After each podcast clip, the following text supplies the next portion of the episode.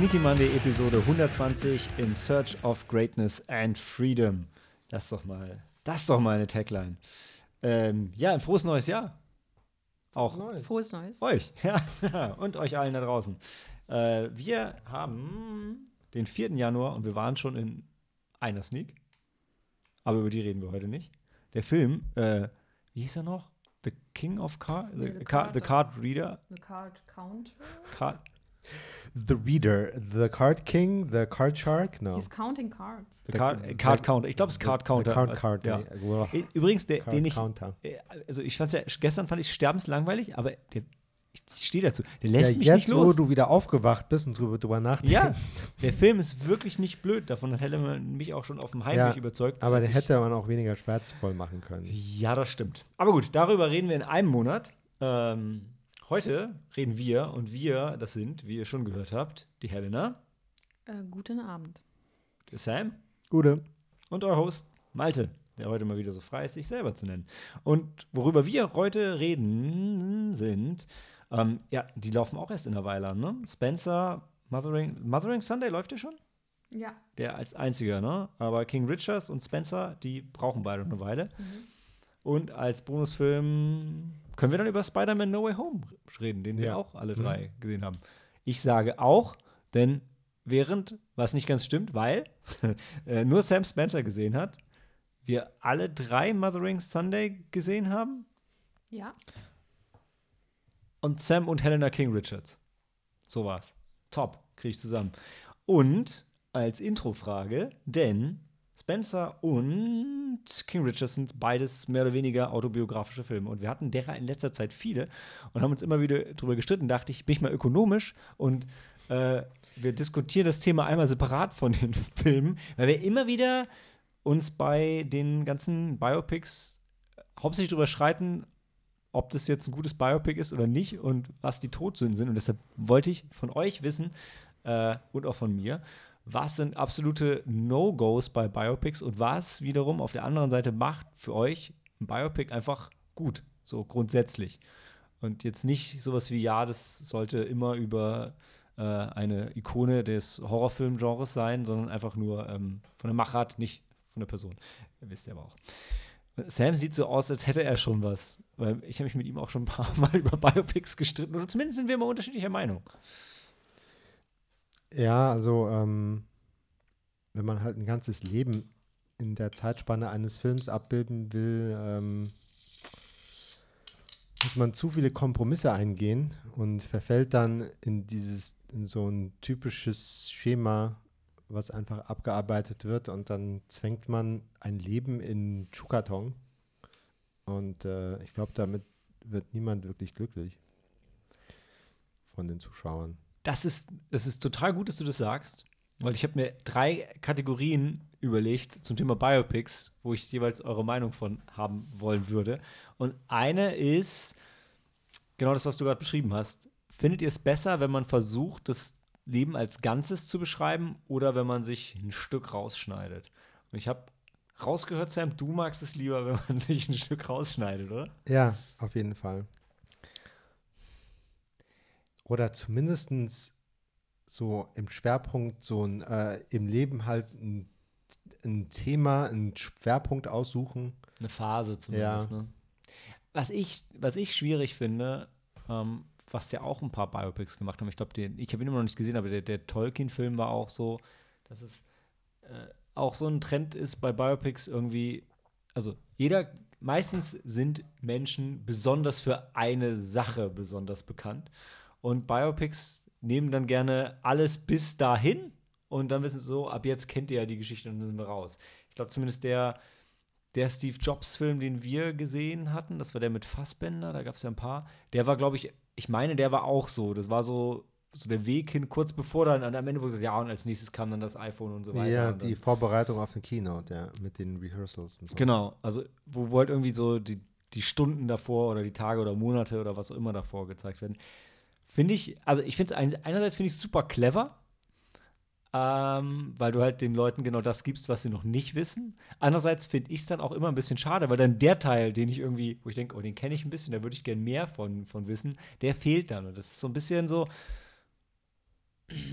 weißt du, vielleicht ist das ja auch der Teil, den man einfach, also ich zumindest, wenn ich das spannend finde, den ich einfach, der, den ich eigentlich gerne sehen würde. Du meinst jetzt in dem Fall, hättest du die Backstage während der Keynote oder was? Nein, das ist vielleicht jetzt ein blödes Beispiel. aber- Also, bei, aber bei Tolkien zum Beispiel, was dumm ist, weil ich den Film eigentlich gesehen habe, aber da fände ich halt zum Beispiel spannend, wie er dann das Buch tatsächlich geschrieben hat oder, oder, oder wie er dann die Veröffentlichung davon erlebt hat. Also so den Teil, den man irgendwie auch ein bisschen. Wo man auch kennt. selbst eine Schnittmenge mit hat, meinst du? Ja, oder halt. Aber ich glaube, das ist nicht besonders spannend, jemandem beim Schreiben zuzuschauen. also, hm. Ja, Gebe ich zu. Ich sage ja auch, ist nicht das perfekte Beispiel. Ja, der so ein Schreibprozess aufzudröseln ist vielleicht für andere Schriftsteller interessant. Ja, ja. In einem Workshop oder auf Twitter. In einem Twitter-Thread. Oh, that's exciting. Ja. Aber wir sind uns schon. Also, ja, das ganze Leben in einem Film zusammenfassen ist halt immer schwierig. Ja, und äh, was mich am meisten nervt, ist, dass man gerne ein Kindheitstrauma nimmt, was dann alles erklärt. Ne? Und dann ja. ähm, wird das Trauma überwunden im Oder nicht. Erwachsenenalter oder auch nicht. Und das ist dann der Schlüsselmoment. Ja, also ich, ich kann mich da gut an Judy erinnern, den musste ich dann sogar zweimal sehen. Und so wie du sagst, dann gibt es ein Trauma in der Kindheit und dann wird da immer dazu, äh, Bezug dazu genommen und, ähm, und eigentlich das, ähm, das Paradoxe ist, dass die Schauspielerin selbst, die, die, die, zum Beispiel bei Judy, die Hauptdarstellerin, die Judy gespielt hat, die Renée, Renée Zellweger, darüber hatten wir uns, glaube ich, auch Sam, du und ich unterhalten, die macht das auch richtig gut, also die, die performt richtig gut, aber alles drumherum ist einfach, ähm, es reißt einen nicht mit und ist einfach schwierig. Äh, ja. Ja, Weil welcher, warte mal ganz, ganz kurz, welcher, welcher Film war Judy? Habe ich den auch Äh, gesehen? nein, hast du nicht. Das ist, äh, der, das ist die Verfilmung von Ju äh, äh, das Leben von Judy Garland wird dann verfilmt. ah, der. Jetzt ich, warte, ich wollte so total galant Helena das Mikro hindrehen. Das ist voll nach hinten losgegangen, beziehungsweise zur Seite. ja. So, Und jetzt kannst du uns ähm, gleichzeitig wir hatten nämlich drüber, uns darüber unterhalten, weil ähm, wir hatten ja auch Respect gesehen. Aber, ach nee, den hatten wir schon, den hattet ihr schon besprochen, Respect, äh, Ja. in der Folge davor. Ja. Da wird ja auch, da hat äh, es, es geht auch um eine Sängerin und die Schauspielerin macht das richtig gut und dann wird auch noch ein Kindheitstrauma verarbeitet und es, äh, ja, und Ja, Mo- Moment, ja, jetzt greift ihr äh, irgendwie andere Themen auf und ich muss nochmal sagen, dass ich Respekt super fand. Mhm. Äh, aber klar, also die, so eine einseitige, so eine Erklärung ist, ist immer ein bisschen einfach. Jetzt, jetzt seid ihr aber schon gesprungen, weil das, das aber wo, wo die Diskussion für mich hinführt, ist, glaube ich, ein Punkt, den wir oft angesprochen haben, ist, sollte man das Buy-in von den Hinterbliebenen oder der Familie oder was auch immer haben oder, oder soll man, sollte man das Ganze völlig unabhängig machen? Weil, also, weil die Frage dahinter ist für mich, meistens idealisiert man die Figur ja und konzentriert sich dann eher auf die schönen Seiten und blendet die schlechten so ein bisschen aus, wenn man den Leuten, wenn man sich anbiedern will. Andererseits, wenn du irgendwie das Bein von der Familie nicht hast, dann geht die Diskussion wieder in die andere Richtung. Heißt ja, ihr macht den ja runter und das ist alles nicht echt und so war das alles überhaupt nicht. Und entweder die Familie beschwert sich und sagt, so war es nicht,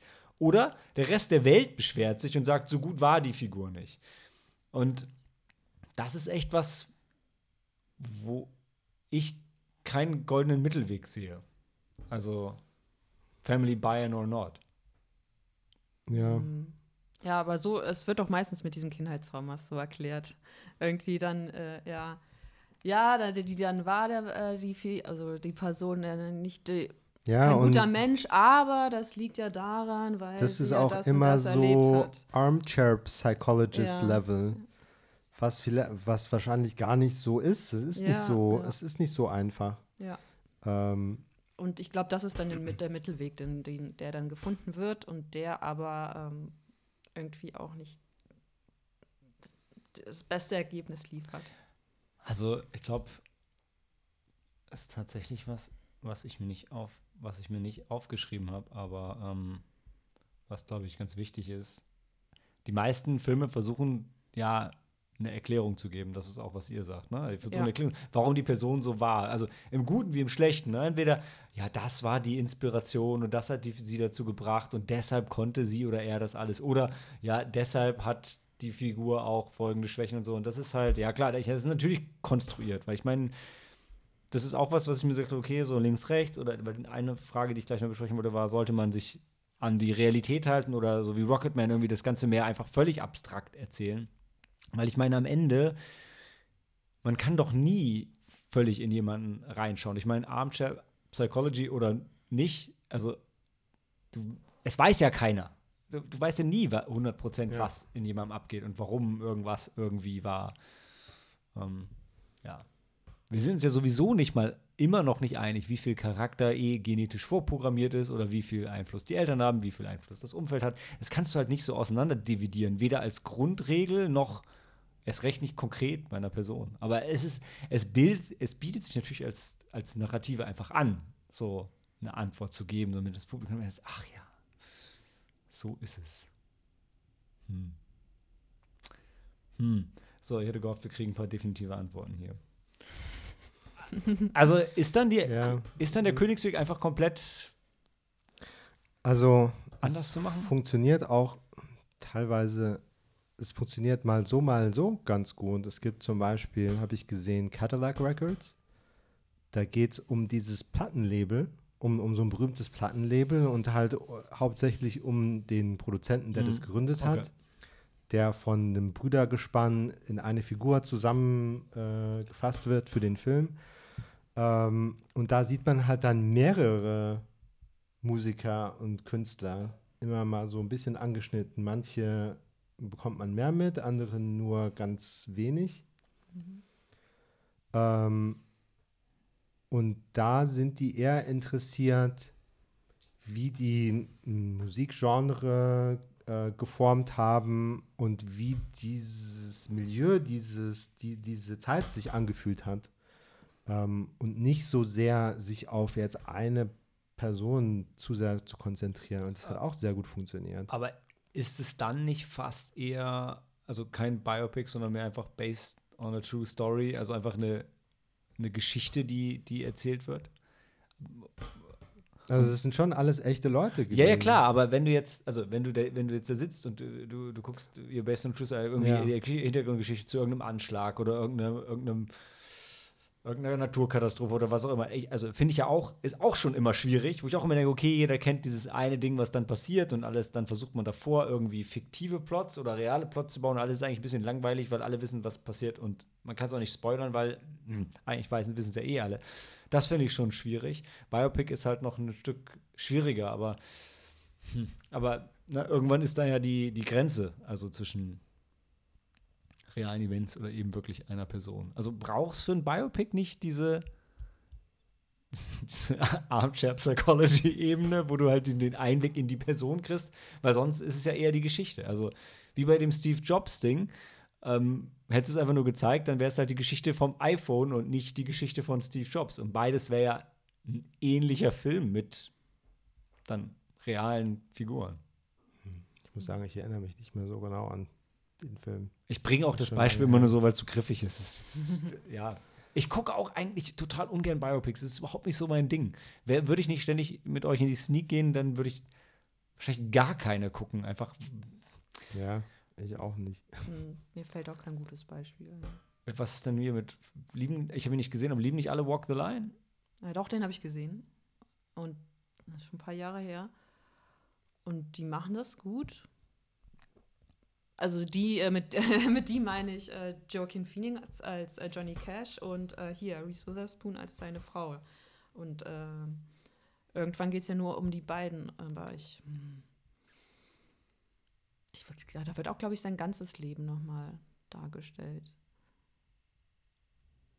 Ja, und ich kann also, mich auch nur ähm, noch an seine und ja. ihre Performance erinnern und die machen das richtig gut, richtig gut. Aber alles drumherum ist, äh, ja, Ja, hab ich ja also schon wieder vergessen. diese Parodie von Biopics Walk Hard Ja. ba basiert ja auf Walk the Line. also das ist schon so ein Biopic-Prototyp-Film. Ja, ja, würde ich auch Ja. sagen, ja. Und ich glaube, die haben nämlich auch, also Joaquin Phoenix hat, glaube ich, auch für die, äh, für die Darstellung von Johnny Cash dann einen Oscar Ja. gewonnen. Und hm, Also den fandst du gut. damals fand ich den gut, ja. Ja. Siehst du? Immerhin einer. ja.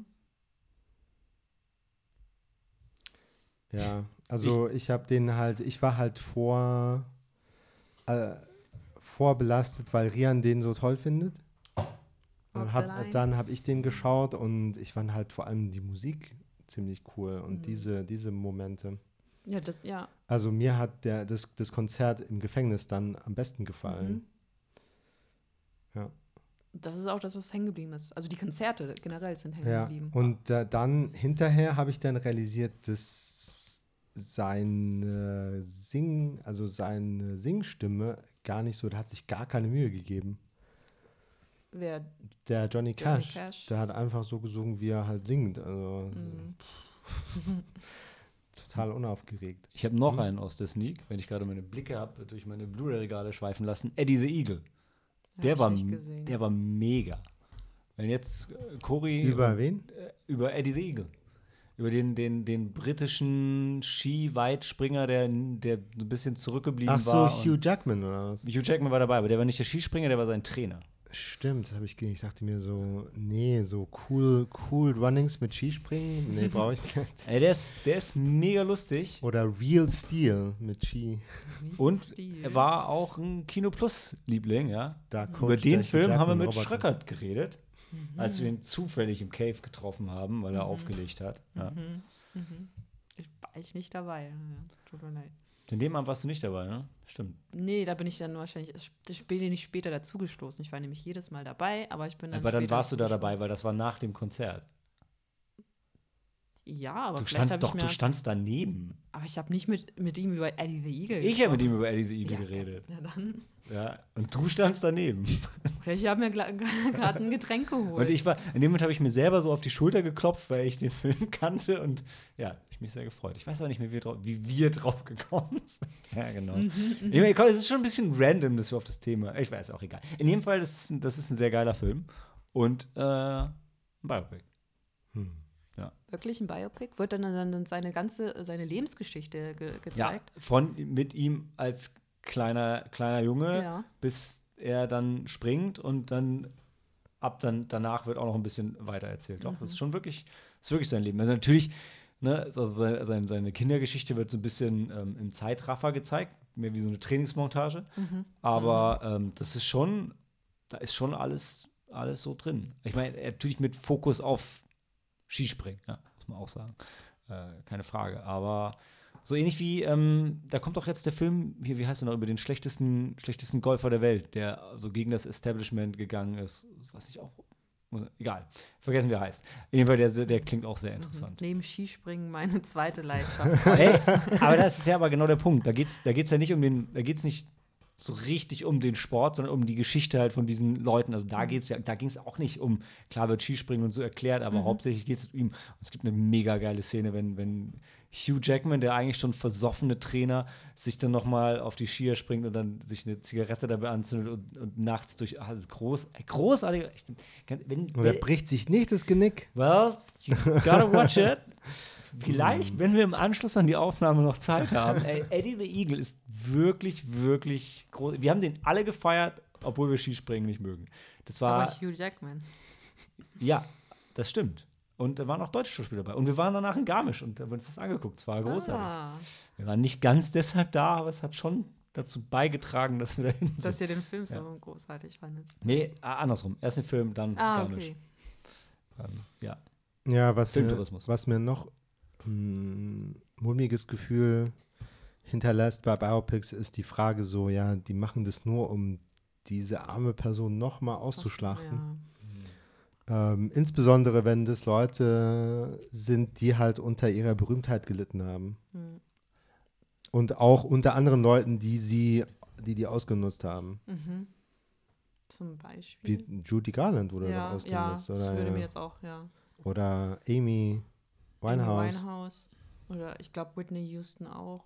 Und warte mal, Elena, du warst im Kino in dem John Carpenter Elvis-Film. Ja, vielleicht. Das ist doch auch ein Biopic. ja, Den fandst du auch gut. fand ich gut, ja. War jetzt nicht überragend, aber war gut. Siehst du? doch. Vor allem fang ich, äh, überlege ich gerade, wann der Film angefangen hat. Nicht direkt in seiner Kindheit, aber hat doch schon von seinen Anfängen, ja, bis zum nämlich bis zum Ende, Ende, aber bis er halt dann äh, als beleibter Elvis in Las Vegas aufgetreten ist. Ja. Und ich meine, der hat ja auch unter ähm, darunter gelitten. Ja. Ja, dann die ganzen Martin Luther King-Filme und so. Oh, Da war es auch diesen One Night in Miami letztens. Den fand ich auch gut, aber es ist auch kein Biopic. Es ist halt wirklich ist ein Film über eine Nacht, aber und also somit sehr fokussiert und auch ja vier Geschichten, die erzählt werden quasi. Ja, ja bei dem fand ich auch gut. Aber da verschwimmt dann echt schon die Grenze zwischen. Wobei er ist definitiv nicht based on a true story, sondern Ja, aber based on true events. das Faszinierendste ist doch daran wirklich dann die Schauspieler, die dann die Person oder die Figur dann wiedergeben. Also Aber das wäre, Das ist- das ist gut. Das war nämlich auch was, worüber ich nachgedacht habe. Also viele Schauspieler betonen ja immer, ja, ich mache meine Interpretation davon, aber ich mache keine Impersonation. Ähm, aber, aber das heißt, findet ihr das besonders gut, wenn Schauspieler so wirklich völlig in der Rolle verschwinden? Oder wenn sie sagen, okay, nee, ich tue nicht so, als wäre ich das, sondern ich spiele schon so noch mein Ding. Hm. Will ich jetzt überlegen. Ich hatte jetzt über Weihnachten hatte ich eine ganz tolle Doku gesehen und da wurde auch mal über das Hollywood der, der, der Golden, ähm, von den 20er bis zum 60er und da wird nämlich auch noch mal Lawrence von Arabia wird dann noch mal ähm, besprochen und äh, hier Peter O'Toole hat ja dann ähm, ähm, wie heißt der P.T. Lawrence gespielt und äh, er hat dann nämlich auch gesagt, er hat, äh, das wäre seine Interpretation sozusagen. Er hat sich dann auch dann nochmal Interviews durchgelesen. Und äh, ich habe auch das Buch, auf dem es basiert, habe ich auch gelesen. Super langweilig, muss ich sagen. Also es ist, man merkt, dass es ein Tagebuch ist und das ist, ähm, ja. Hey, Bram Stokers Dracula ist ein Tagebuch teilweise, das ist mega. Ja, aber das, Alles gut. Das aber wurde nicht ist als nicht als Tagebuch, Tagebuch, geschrieben, genau. sondern es ist Ja, ja. Kein, von keinem ein Soldaten. Werk, ein Literaturwerk Ja. in Form eines Tagebuchs, Ja. nicht ein, ein, ein tatsächliches Tagebuch. Ja, und da war, fand ich super spannend, wie dann Peter O'Toole im Interview dann erzählt, dass er sich, glaube ich, auch Fotos ähm, angeschaut hat und dann mit einem Freund von, äh, oder ich weiß nicht, irgendwas hat er dann gelesen und dann ist ihm aufgefallen, dass ähm, dann P.T. heißt nee, P, nee, T, also, also Lawrence, äh, wie er dann, wie er dann quasi immer so ein bisschen so wie so ein Boxer rüberkommt und das hat er dann quasi dann so sich quasi so Mhm. hat er sich in seine Rolle dann ähm, ähm, reingedacht. So hat er, sich halt ihn dann ihn halt so vorgestellt, dass er halt wirklich immer so ein bisschen wie ein äh, Boxer ähm, kurz vom, vom Kampf ist. So. Und ähm, dann so, ja, das fand ich schon interessant. Hm. Also das, das, das, kann ich jetzt nicht so gut nacherzählen, also aber so wie es Peter O'Toole dann ähm, beschrieben hat, fand ich das sehr spannend. Ja.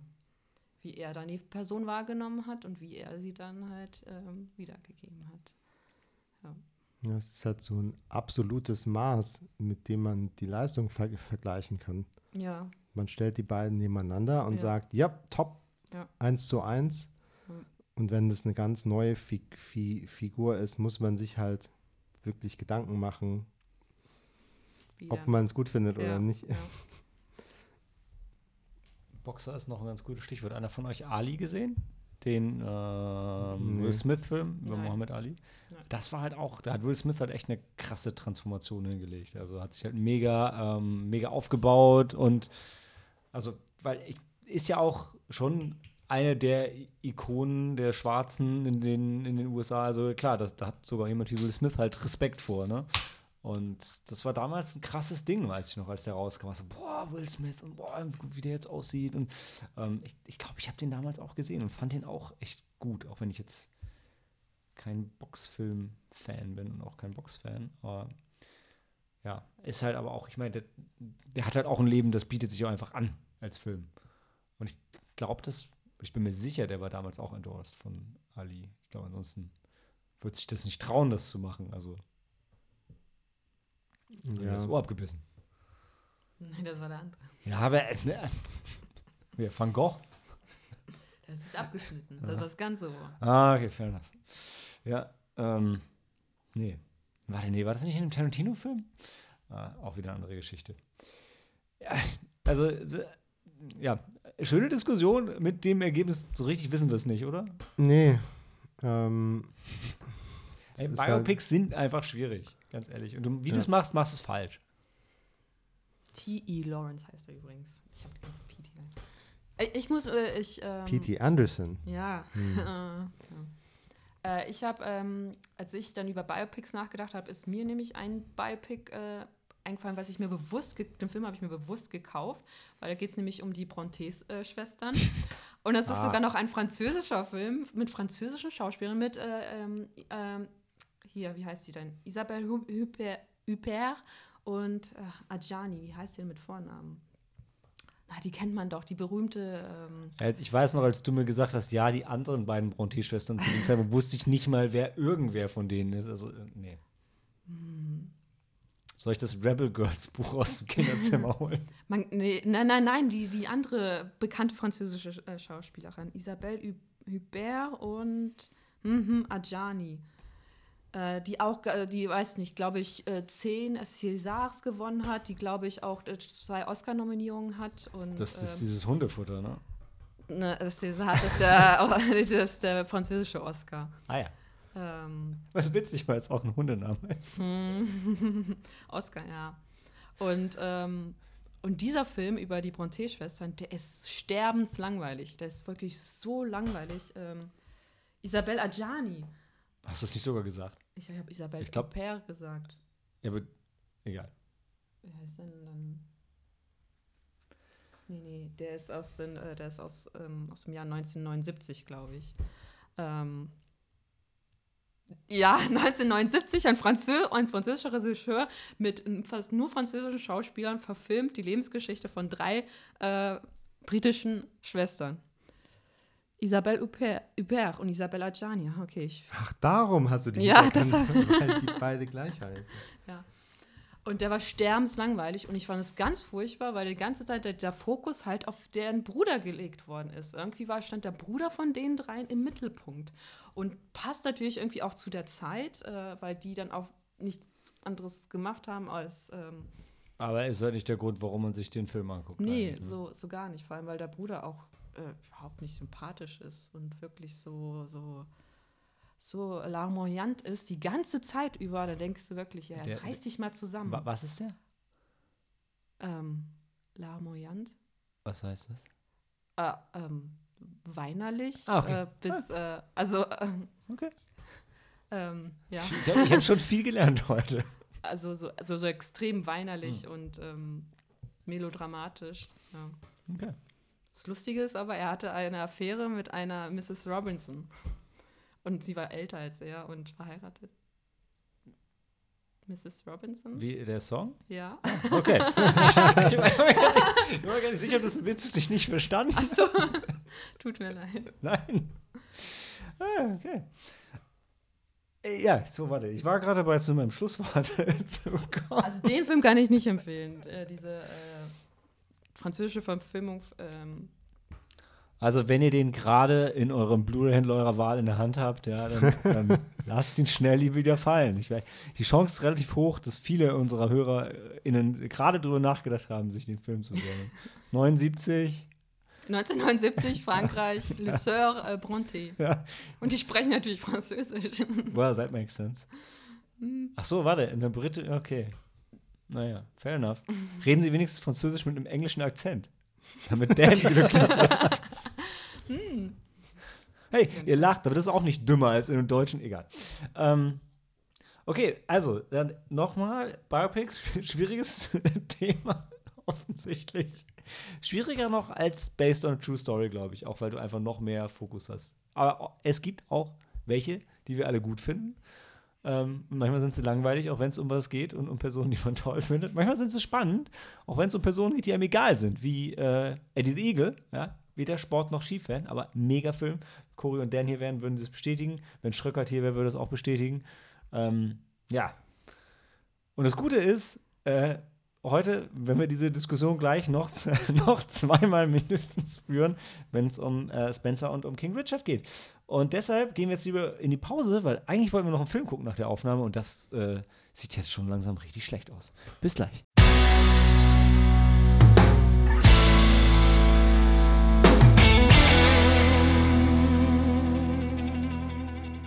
Every Fairy Tale Ends. Spencer äh, ist ein Film, der erst Ende Januar anläuft. Das heißt, wir können euch jetzt hier warnen oder euch sagen, dass ihr auf euch freuen, soll, freuen solltet. Frauen, oh Gott. Äh, Entschuldigung, alle Frauen. Ähm, äh, ich greife ganz ein kleines bisschen vorweg. Geht um Kristen Stewart, die sich in äh, Lady Diana verwandelt. Ähm, ist ein bisschen auf der langen Seite wieder mit fast zwei Stunden. Kam bei den Kritikern sehr gut an, beim Publikum bisher nicht so. Und ähm, wir haben hier jemanden, der beides verkörpert, nämlich Sam. Denn der hat Spencer gesehen und schreibt Hm. Filmkritiken. Äh, und ähm, erzählt euch jetzt, worum es geht und wie er es fand. Und wir stellen dann intelligente Fragen und kommentieren das. Oder auch nicht. So, also ähm, Spencer spielt in 1991. Das ist äh, zehn Jahre nachdem Prince Charles und Lady Di geheiratet hatten. Und zwei Jahre bevor Jurassic Park rausgekommen ist. Ja. Ähm, in, zu Weihnachten, Hm. was bei den Royals in England immer in Sandringham House gefeiert wird. Das ist ein kleines, relativ kleines privates Anwesen im Nordosten Englands. Mhm. ziemlich nah an der Küste. Ähm, ja. Und da ähm, ist halt alles getränkt in Tradition und Ge Gepflogenheiten. So wurde das schon immer gemacht. Oder das wurde von dem und dem König schon vor hunderten Jahren so eingeführt. Und Das machen wir jetzt weiter. Ähm, Obwohl es äh, eigentlich nur Familie da ist, oder? Ja, aber die haben ja ihre Bodyguards und ihre Bediensteten und ihre Köche Mhm. und Diener und Mhm. Butler und Anzieherinnen. Was? 1991 hatten sie noch Anzieherinnen. Die haben heute noch Anzieher. Ehrlich? Ja. Was für Royal ist. Ja, aber, aber, es ist, aber du meinst doch jetzt, dass äh, Lady Diana auch eine Anzieherin hatte. Und, Ja. Hm. Ich meine, wenn, wenn du Das fast steht 100 denen bist, zu, dann verstehe ich dieses- das vielleicht, aber Das steht denen zu. Dieses Amt gibt es. Es wird besetzt und dann take it or leave it, I guess. mhm. okay. Vielleicht für die jüngeren Zuhörerinnen zum Einordnen, 91, D- Diana war schon nicht mehr so cool mit dem ganzen restlichen Königsgesinde und der Presse. Ja, wegen vieler Affären. Ja. Was, hatte sie Affären, oder? Ja, sie hatte schon. Sie hatte Affären? Ja, ja, ja. Aber Prince Charles hatte zuerst. Zwar immer nur mit derselben Frau, Camilla Parker Bowles. Oh. Sind es dann Affären oder ist es dann Affäre? Sind Flings mit der Affäre. Okay. Ähm, Und das Mhm. wusste auch jeder irgendwie, das wurde dann, wurde dann publik gemacht. Ich weiß tatsächlich nicht, ähm, inwiefern das öffentliche Wissen parallel lief mit Mhm. den, wo, zu dem Zeitpunkt, wo es passierte. Mhm. Aber der eine ist, glaube ich, sogar an die Presse gegangen und Mhm. Nachdem Lady Di, glaube ich, die Ich Beziehung glaub, geendet, in England beendet hatte. dank, dank der Sun, weil wissen doch alle alles, oder? I don't Ich know. wusste es nicht. Äh, Du bist ja auch keine Britin. Also jedenfalls, ähm, ja, spielt ja dieser Film über drei Tage von Weihnachten. Ähm, angefangen von den, vom Proviant und dem Küchenpersonal, was halt auffährt und sich einrichtet. Ähm. Bis hin zur Bescherung und Boxing Day, äh, Fasanen schießen und zur, zum Gottesdienst gehen und diese Dinge. Und ähm, wir folgen Lady Di wie sie halt damit überhaupt nicht zurechtkommt. Und sich dagegen sträubt und überall zu spät kommt Mhm. und die falschen Klamotten anzieht. Mhm. Mhm. Ja. Und äh, von allen anderen überhaupt kein Verständnis genießt. Weil sie rebelliert. Also Ja, weil sie halt einfach sagt, ähm, ja, ich komme gleich und die kommt dann nicht und Mhm. alle warten auf sie. Ne? Mhm. Ist schon alles Fände fertig ich auch scheiße. zu essen und Ja, Ja. ja. Und äh, ihre Bulimie wird schön ausgespielt. Mhm. Äh, sie übergibt sich oft. Mhm. Okay. Und ihr, ähm, das Haus, wo sie aufgewachsen ist, ist tatsächlich direkt um die Ecke. Mhm. Ähm, und da will sie halt unbedingt hin, mal wieder be dort einen Besuch abstatten. Und dann Mhm. muss sie ausreißen und Also es ist, sie wohnt, sie lebt Wie wie in ist so einem dann so? Gefängnis. Mitte 30? Ich, ich weiß gar nicht. Sie sieht noch ziemlich jung aus. Mhm. Das ist wie Kristen Stewart. Ähm, Stimmt, Anfang 30, Mitte 30. Ja. ja. Wie alt ist sie geworden? So Hm, alt ist sie. 42 vielleicht? Dann muss sie da 42 gewesen sein. ja. Nein. Jedenfalls, ähm, Warum? Das spielt das nicht ein paar Tage bevor sie stirbt? Nein, Nein, 97 nein, ist sie nein. gestorben. Ach so, Ja. ich dachte. Sorry. da war ich in Paris. Oh. Hab seine Nachrichten gesehen. Also du weißt, du weißt, wo du warst, als Lady Di gestorben ist. Ja, im Hotel in Paris. Also ich weiß, wo ich am 11. September war, aber ansonsten. Ähm, Ja, das hätte vielleicht nicht den Eindruck gemacht, wenn ich nicht in Paris gewesen wäre, zufällig. Weil Oh. ich mir halt dachte, so, oh, this happened just around the corner, kind of Mhm. thing. Lady Oh, Di did ist it? in Paris gestorben. Ja. I ja, see. Ja. Jetzt, jetzt verstehe ich Ah. die Geschichte. Ja. Okay. ja. Jetzt macht doch, ich, ich habe ja gedacht. Und nee. danach war kein Besuch bei Harrods mehr derselbe. Harrods, Das- äh, Harrods ist aber ja in London. Besitz der Ja. Familie von Dodi, Ja. hieß der, glaube ich, mit dem sie zu der Zeitpunkt zusammen Ihr war. äh, ja. ja, Lebensgefährte. der ist auch gestorben, ne? Ja. ja. Ich sage ja, aber vielleicht sollte ich einfach nichts sagen. Es war ein Autounfall. Ja, okay. Ja. War das da, wo dann Gejagt äh, von Candle in the. Wind rauskam, Ja. ne? Ja, Ja. das ja. Platz 1 in den deutschen Charts. Genau. Ja, War der Film also, gut? Ich finde schon, ja. Der ist ähm, äh, ziemlich langsam halt und mit vielen Nahaufnahmen von Kirsten Stewart. Kristen Stewart. Unsere, unsere Kerstin in der alten Liebe verwirrt mich auch immer. Heißt sie Kerstin oder Kirsten? Kirsten heißt sie nicht Kerstin. Ja, siehst du, ich weiß auch nie, ob äh, Miss Stewart Kristen oder Oder Kirsten. Kirsten. heißt. Also wenn du norddeutsch genug bist, dann ist Kerstin und Kirsten sowieso der gleiche Name. Thanks for Kerstin. clearing that up. ja. Ähm, also ist halt ähm, gedreht, also die Cinematography von Claire Mathon, die auch Portrait of Lady on Fire gemacht hat, ähm, den ich unbedingt noch nachholen muss. Die Musik ähm, ist wie, also macht es zum Horrorfilm letzten Mhm. Endes. Das ist äh, von Johnny Greenwood von Radiohead, der gerne mit P.T. Anderson zusammenarbeitet. Mhm. Ähm, und der, der Regisseur Pablo Larrain, der, der kann sich einfach geile Komponisten aussuchen und Mhm. kann auch mit denen reden. Also der sagt denen dann anscheinend genau, was er will, Mhm. weil in seinem vorherigen Film Jackie, Mhm. auch ein Biopic, auch Mhm. über eine Frau, Mhm. die von der Öffentlichkeit Mhm. sehr unter Druck gesetzt wird, ähm, hat auch er Mann nämlich Film eine, eine auch ganz andere. Komponistin angeheuert, Mika Levi. Ja, Und, ja. und das hat so den, dasselbe eerie Horrorgefühl. Mhm. So sehr viel dissonante Töne kommen dabei Ja. raus. Mika Levi kenne ich sogar, die fand ich. na, Ja.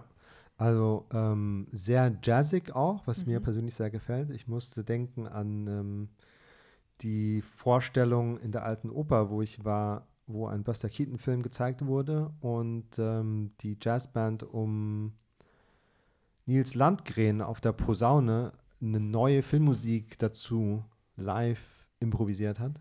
Ich hätte halt nie einen jazzigen Soundtrack erwartet bei einem Film, der sich so ein bisschen nach Gefängnis anfühlt und Ja. in so einem britischen Anwesen spielt. Also es wechselt schon, es ist nicht durchgehend Äh, klar. jazzig, sondern auch manchmal Nee, nee, hab ich- orchestral. Habe ich auch so rausgehört. Je nachdem, äh, ja, wie die Stimmung halt ist. Aber finde ich Ähm, abgefahren. ja. Also, Also manchmal sieht man auch einfach, wie, wie das äh, so ein bisschen wie in Downton Abbey, wie das so, oder in ähm, einem großartigen Film vom Altmann, der auch in so einem Herrenhaus spielt. Ähm, ich weiß, welchen du meinst. Äh, Also da sieht man so ein bisschen, wie es im Hintergrund, Ja. wie, die, wie die Bediensteten ihren, ihrer Arbeit nachgehen. ja. What Remains of the Day. Nein, nein, nein. nein. Resident Evil. Nein. Ähm, ich habe sogar das Poster, das Plakat vor Augen. Ja. Äh, Immerhin habe ich Antworten. Die sind zwar falsch, aber. Ja, und äh, Kristen Stewart Gosford Park. Gosford Park, Ja. genau. Äh, Kristen Stewart. Kristen Stewart. Kristen Mhm. Stewart. Kerstin. Ähm, ja, äh, macht halt die perfekte Nachahmung von Diana. Also, ähm, ich habe halt sie tatsächlich selbst nie so wirklich beobachtet in den Medien Mhm. und wie auch immer. Äh, so, also Videoaufnahmen oder Fernsehreportagen, aber wenn ihr Koch sagt, äh, dass da eine Szene war, die auch noch improvisiert wurde, das, wo, wo, wo er gedacht hat, das, ich sehe da gerade Lady Di, wie, wie, wie geht das? Also der Mhm. Akzent ist schon mal perfekt Mhm. und auch die Mimik und wie sie läuft und alles.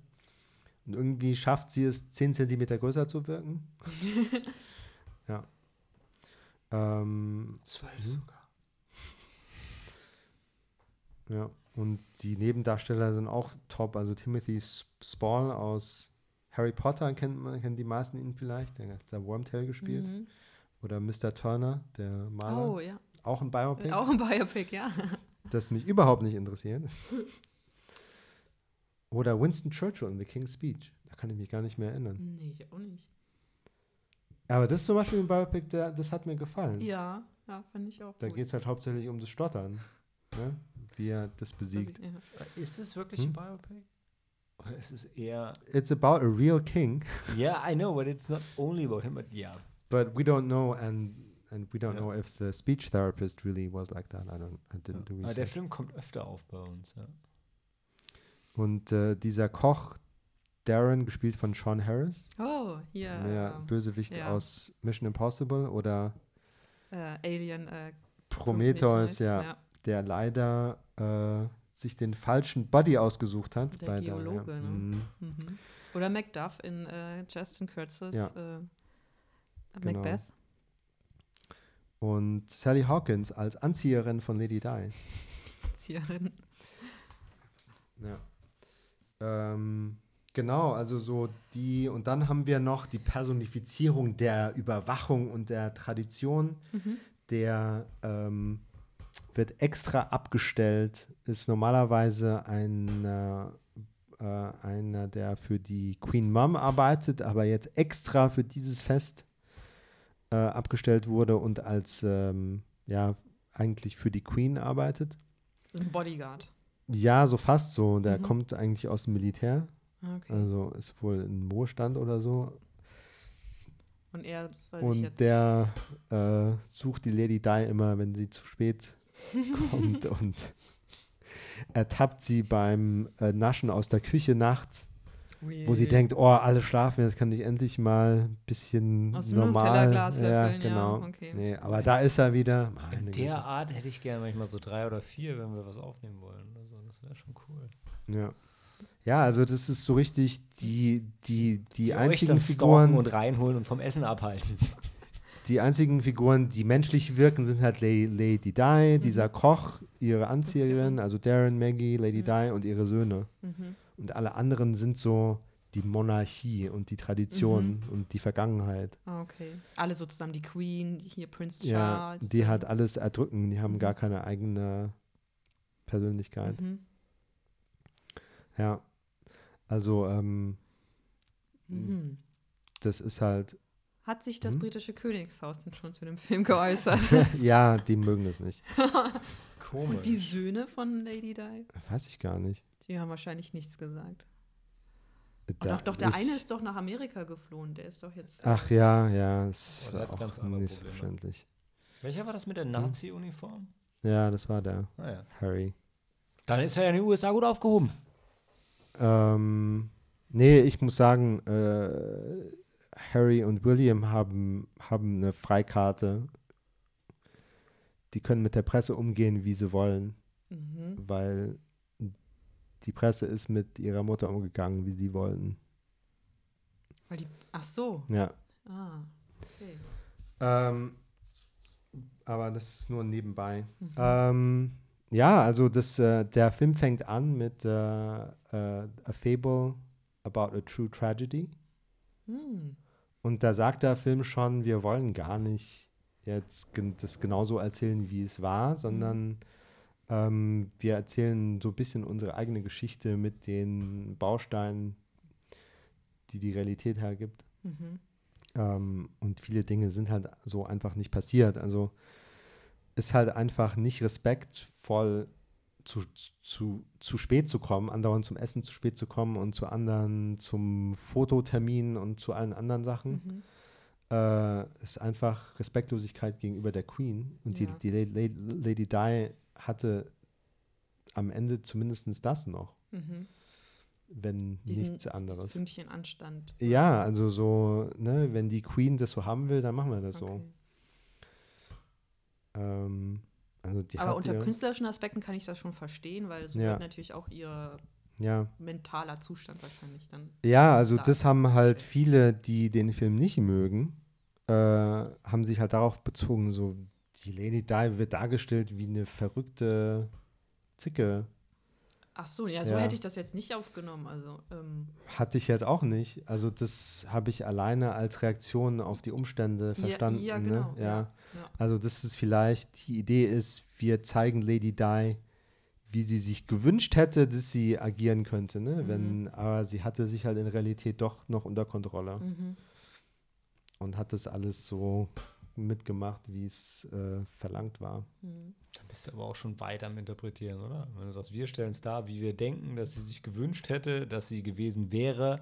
Mhm. Also kannst du machen. Äh, Ja, das ist halt, äh, also ja, Leute, die jetzt kein so positives Bild von der Royal Family haben, ähm, gehen da halt voll mit. Mhm. So, ja, so, so würde ich mich auch fühlen und So sollte benehmen. man es machen. Ja. Ja. Ja, ich würde es dann auch schon ein bisschen so verstehen, dass es vielleicht nicht, nicht ganz bewusst gemacht hat, dass sie dann irgendwann einfach, weil sie dann halt vielleicht auch gewisse Ängste hatte und dass sie einfach dann, ähm, ähm, ja, ähm, sich einfach dann, wie soll ich das denn am besten erklären?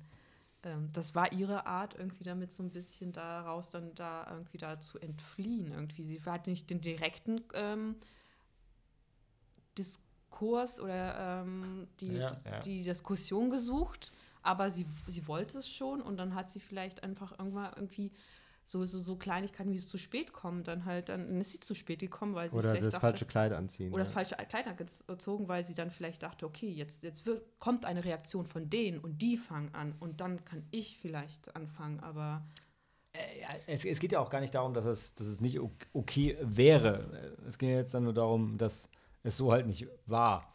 ja, ja, aber das habe ich auch so verstanden, Ja, dass ja. es so nicht war.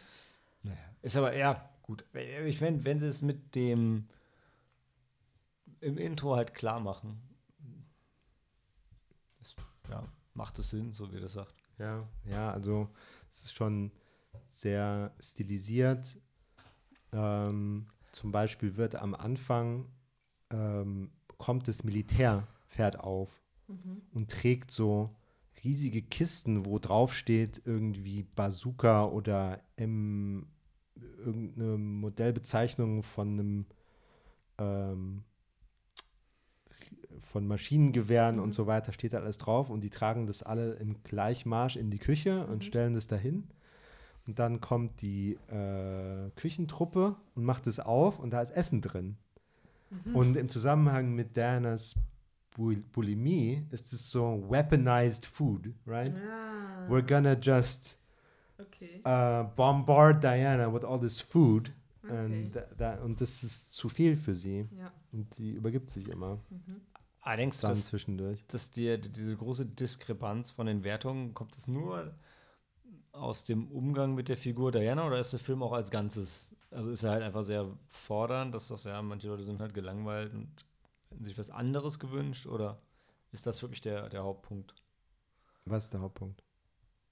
Dass in dem Film Diana nicht so dargestellt wird, wie sie wirklich war? Oder ja, oder also ich höre auch bei könnte? vielen negativen Reaktionen ähm, halt genau diese Dual Dualität, dass viele wollen von den Mitgliedern der Royal Family nicht, dass sie echte Menschen sind, sondern dieses Amt personifizieren. Mhm. Okay. Und da ist dann kein Platz für Schwächen oder Vorlieben. Ja, dann kannst du halt keinen realistischen Film machen, weil ist halt Quatsch. Ja, Und ähm, die sagen dann so, nein, das so, so will ich sie nicht sehen, die Mhm. Lady Di. Ne? Aber andere denken sich so, ja, ähm, stellen sich vielleicht eher vor, wie sie gelitten hat ähm, dort und dann ähm, kann man da viel Empathie aufbauen mit Mhm. ihr. Ähm, ja. Der Rest wäre gespoilert. Hm. Obwohl das Fasanenschießen ist auch noch mal mm, so ein, das wird als Metapher noch herbeigezogen. Am Anfang sieht man einen überfahrenen Fasan, wo man sich auch denken kann, oh, wollen die sagen, Lady Di ist so ein Fasan, der dann auch ab- noch Mhm. abgeschossen wird Mhm. oder gejagt wird. Vielleicht von der Presse. Ja, also die Royal Family will die halt vor der Öffentlichkeit schützen, ne? weil zu der Zeit war halt schon viel Paparazzi Mhm. problematisch. Aber sie ist halt dann da auch eingesperrt. Es geht so weit, dass sie ihr die Vorhänge zunähen. ja. Damit sie sich umziehen, sie soll sich umziehen, ohne das Risiko gibt es einer mit einer Te einem Te Teleskopobjektiv, ja. Sie beim Umziehen erwischt. Mhm. Ja, ey, Paparazzi. Also Paparazzi ist immer noch Und, schlimm, äh, denke ich, aber damals war es halt echt richtig krass. Und gerade in England. Also die britischen. Ja. Und auf der anderen Seite und, und die und, und unterstützen sie aber überhaupt nicht. Ne? Die geben ihr so die Grenzen wie so ein Käfig. So, und hier kannst du dir jetzt deinen Kopf an die Wand blutig hauen. Mhm. Viel Spaß auch. Sagen, es ging ja auch nicht darum, sie zu schützen, sondern es ging ja darum, die Familie Ja. zu schützen. Ne? Stimmt, also, ja. Das, also das macht es nicht, das soll es nicht verteidigen, aber nee. Und du sagst, aber ähm, Performance von Kristen Stewart war auch Ja, super. sehr gut, ja. Wie stehst du sonst zu ihr? Sehr positiv. Okay. Also sie hat sich schon längst aus dem Twilight-Stigma rausgearbeitet. Genau Ja, finde ich auch. Ja, Genau genau, wie wie Robert, Robert Pattinson, ja. Nicht ganz so sehr wie er vielleicht, aber ja, beide sind ja hart in die Arthouse-Schiene ja. gegangen. Was würdest du ihm geben, Sam? Du kriegst ja heute kein, keine Gegenstimmen. Du kannst die Wertung diktieren.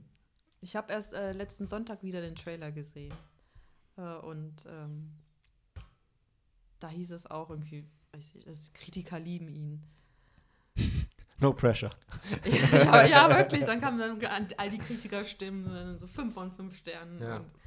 Ich habe anschließend Jackie geschaut und Mhm. äh, jetzt habe ich so das Gefühl, okay, Pablo Larraín hat äh, so sehr viel daraus geschöpft, aus wie er diesen Film gedreht hat. Mhm. Ähm, so finde ich jetzt nicht so toll. Ähm, Jackie, den Film. ja, also insbesondere da ist in beiden Filmen ist eine Szene, wo die dann vor der Presse stehen und Mhm. in der Öffentlichkeit auch mit Fans, sagen wir, mit der Öffentlichkeit. Mhm. Und da gibt es eine Einstellung, Großaufnahme, wo die das dann nicht mehr ertragen können. Mhm. Das ist exactly the same. Die, die haben, also der, äh, die Kameraperson und die Schauspieler haben dieselben an die, ähm, Re Regieanweisungen bekommen. Mhm. Bin ich mir sicher. Ich wollte ich wollte gerade sagen, denkst du oder Äh, ist das Resultat ist eben so gut wie eins zu eins. Mhm. Ja. Naja, vielleicht macht er mal wieder was Neues als nächstes. Aber hier würde ich viereinhalb Sterne geben. Viereinhalb Wow. sogar. Ja. Wow. Viereinhalb, weil sie über tausend Stunden gebraucht haben, um dieses eine Kleid von Diana. Ja, nur um es dann in der Szene gut zeigen, zu zeigen, wo sie vor der Toilette. Aha. Hm. So präsentiert man ein Kleid. Ja. Hm. Okay. Viereinhalb Sterne. Also, ja, ich meine, ist ja nah an den fünf, die du schon prophezeit hast. Helena. ja. Ja. Ach so, und äh, Drehorte waren Schlösser in Deutschland, die viel größer sind als Sandringham House. Hat er deutsche Filmförderung bekommen? Wahrscheinlich. Wahrscheinlich, ja. Mhm. Ich habe da, da nicht aufgepasst. Das ist ja auch das allerletzte. Aber ähm, ja, Sandringham House ist wohl so klein, dass, äh, dass da alle aufeinander hocken, also von den Bediensteten. Mhm. Ja. Und hier, in, also da, wo gedreht wurde, ist da so viel Platz, dass sich keiner trifft, außer zu den offiziellen Events. Mhm. Sonst kann man sich super aus dem Weg gehen. Aber das passt doch. Viereinhalb Sterne für Spencer. Und als nächstes gehen wir genau dahin, wo sich alle auf die Füße treten, nämlich zu den Bediensteten in Mothering Sunday.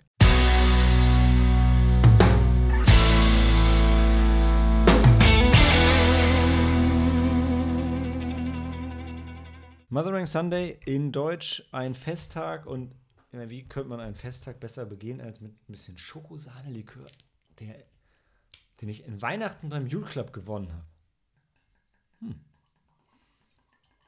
Ist eine sehr kleine Flasche mit noch dünnerem Hals. Ja, und es hat 2,95 Euro gekostet. Also sowas sollte man doch beim Geschenk wirklich wegmachen. lugt sehr viel. Merry Christmas. Premium. Also, wenn, wann, wenn ich jetzt ein Festtag, ähm, passt ja. Mal sehen. Ich lasse ihn noch ein bisschen durchkühlen, während ich versuche zu erzählen, worum es bei Mothering Sunday ging. Der einzige Film heute von den regulären Filmen, den ich gesehen habe, ähm, von Eva Hassen, die den Film Bang Gang, Bang Gang gemacht hat, was ich sehr witzig fand. Da muss man aufpassen, dass man es nicht andersrum sagt. Ja, aber es geht genau, es geht um, der hatte irgendwie im deutschen Untertitel eine, eine Jugend ohne Grenzen oder so. Und ich glaube, es geht um Jugendliche, die Sex haben. Ha. Knick, knack, sage ich nur. Knick, knack. Und darum geht es auch in Mothering Sunday.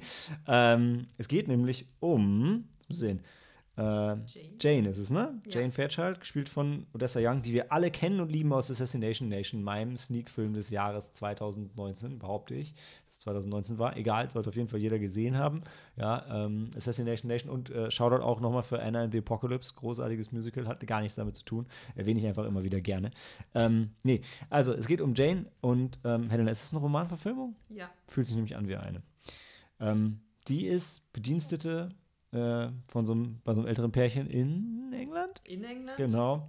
Und dann ist Mothering Sunday. Und Mothering Sunday, da kriegt sie richtig schön frei und ähm, Papa und Mama, also die äh, Chefin, sind aus dem Mr. Haus. und Mrs. Niven. Ja, genau. Ja. Die Nivens. Die Nivens, genau. Nivens. Ähm, ja, die Gespielt sind, von Colin Firth und Olivia Colman. Das stimmt. Die schon König und Königin gespielt haben. In diesem Fall ein bisschen Also- weniger royal, äh, aber nicht weniger würdevoll. Ganz toll. Ähm, bei den beiden ist die Stimmung so ein bisschen kalt, sag ich mal. Ähm, man erfährt auch im Laufe des Films, warum. Das ist eine sehr ergreifende Szene. Äh, aber es geht ja erstmal um sie und ähm, die hat halt frei und darf machen, was sie will. Picknicken zum Beispiel, schlagen sie vor. Also äh, die, ähm, die Miss Niven ist so ein bisschen kühl zu ihr und Mr. Niven ist ein bisschen so, oh ja, mach du einen schönen Tag, äh, ein bisschen weg. Der Film ist nicht ganz so witzig und nicht ganz so schlecht, wie ich ihn gerade erzähle. Also wesentlich besser und wesentlich weniger witzig. Ähm, in dem Fall, dann äh, fährt sie auch mit ihrer, mit ihrer Freundin Emma, ist es wahrscheinlich. Nee, Quatsch, Nee. Millie. Mit Millie. Mit Millie fährt sie los. Äh, und äh, Millie äh, nimmt dann auch den Zug und fährt. Zu Zur ihrer Mutter. Ja. Ähm, Denn sie aber hat eine Mutter. jeder hat eine Mutter äh, irgendwann Oder- mal gehabt. Ja, Ja, aber die sie noch besuchen kann. Genau. Ja, der Punkt ist ja auch, ähm, Jane fährt nämlich nicht zu ihrer Mutter. Stattdessen sie zum Paul. Ja. Und Paul ist äh, blaublütig, behaupte ich mal, oder zumindest von besserem Stand Mhm. und kommt zu spät zu dem äh, Picknick, wo auch die Nivens sind und die von mir fälschlich erwähnte Emma.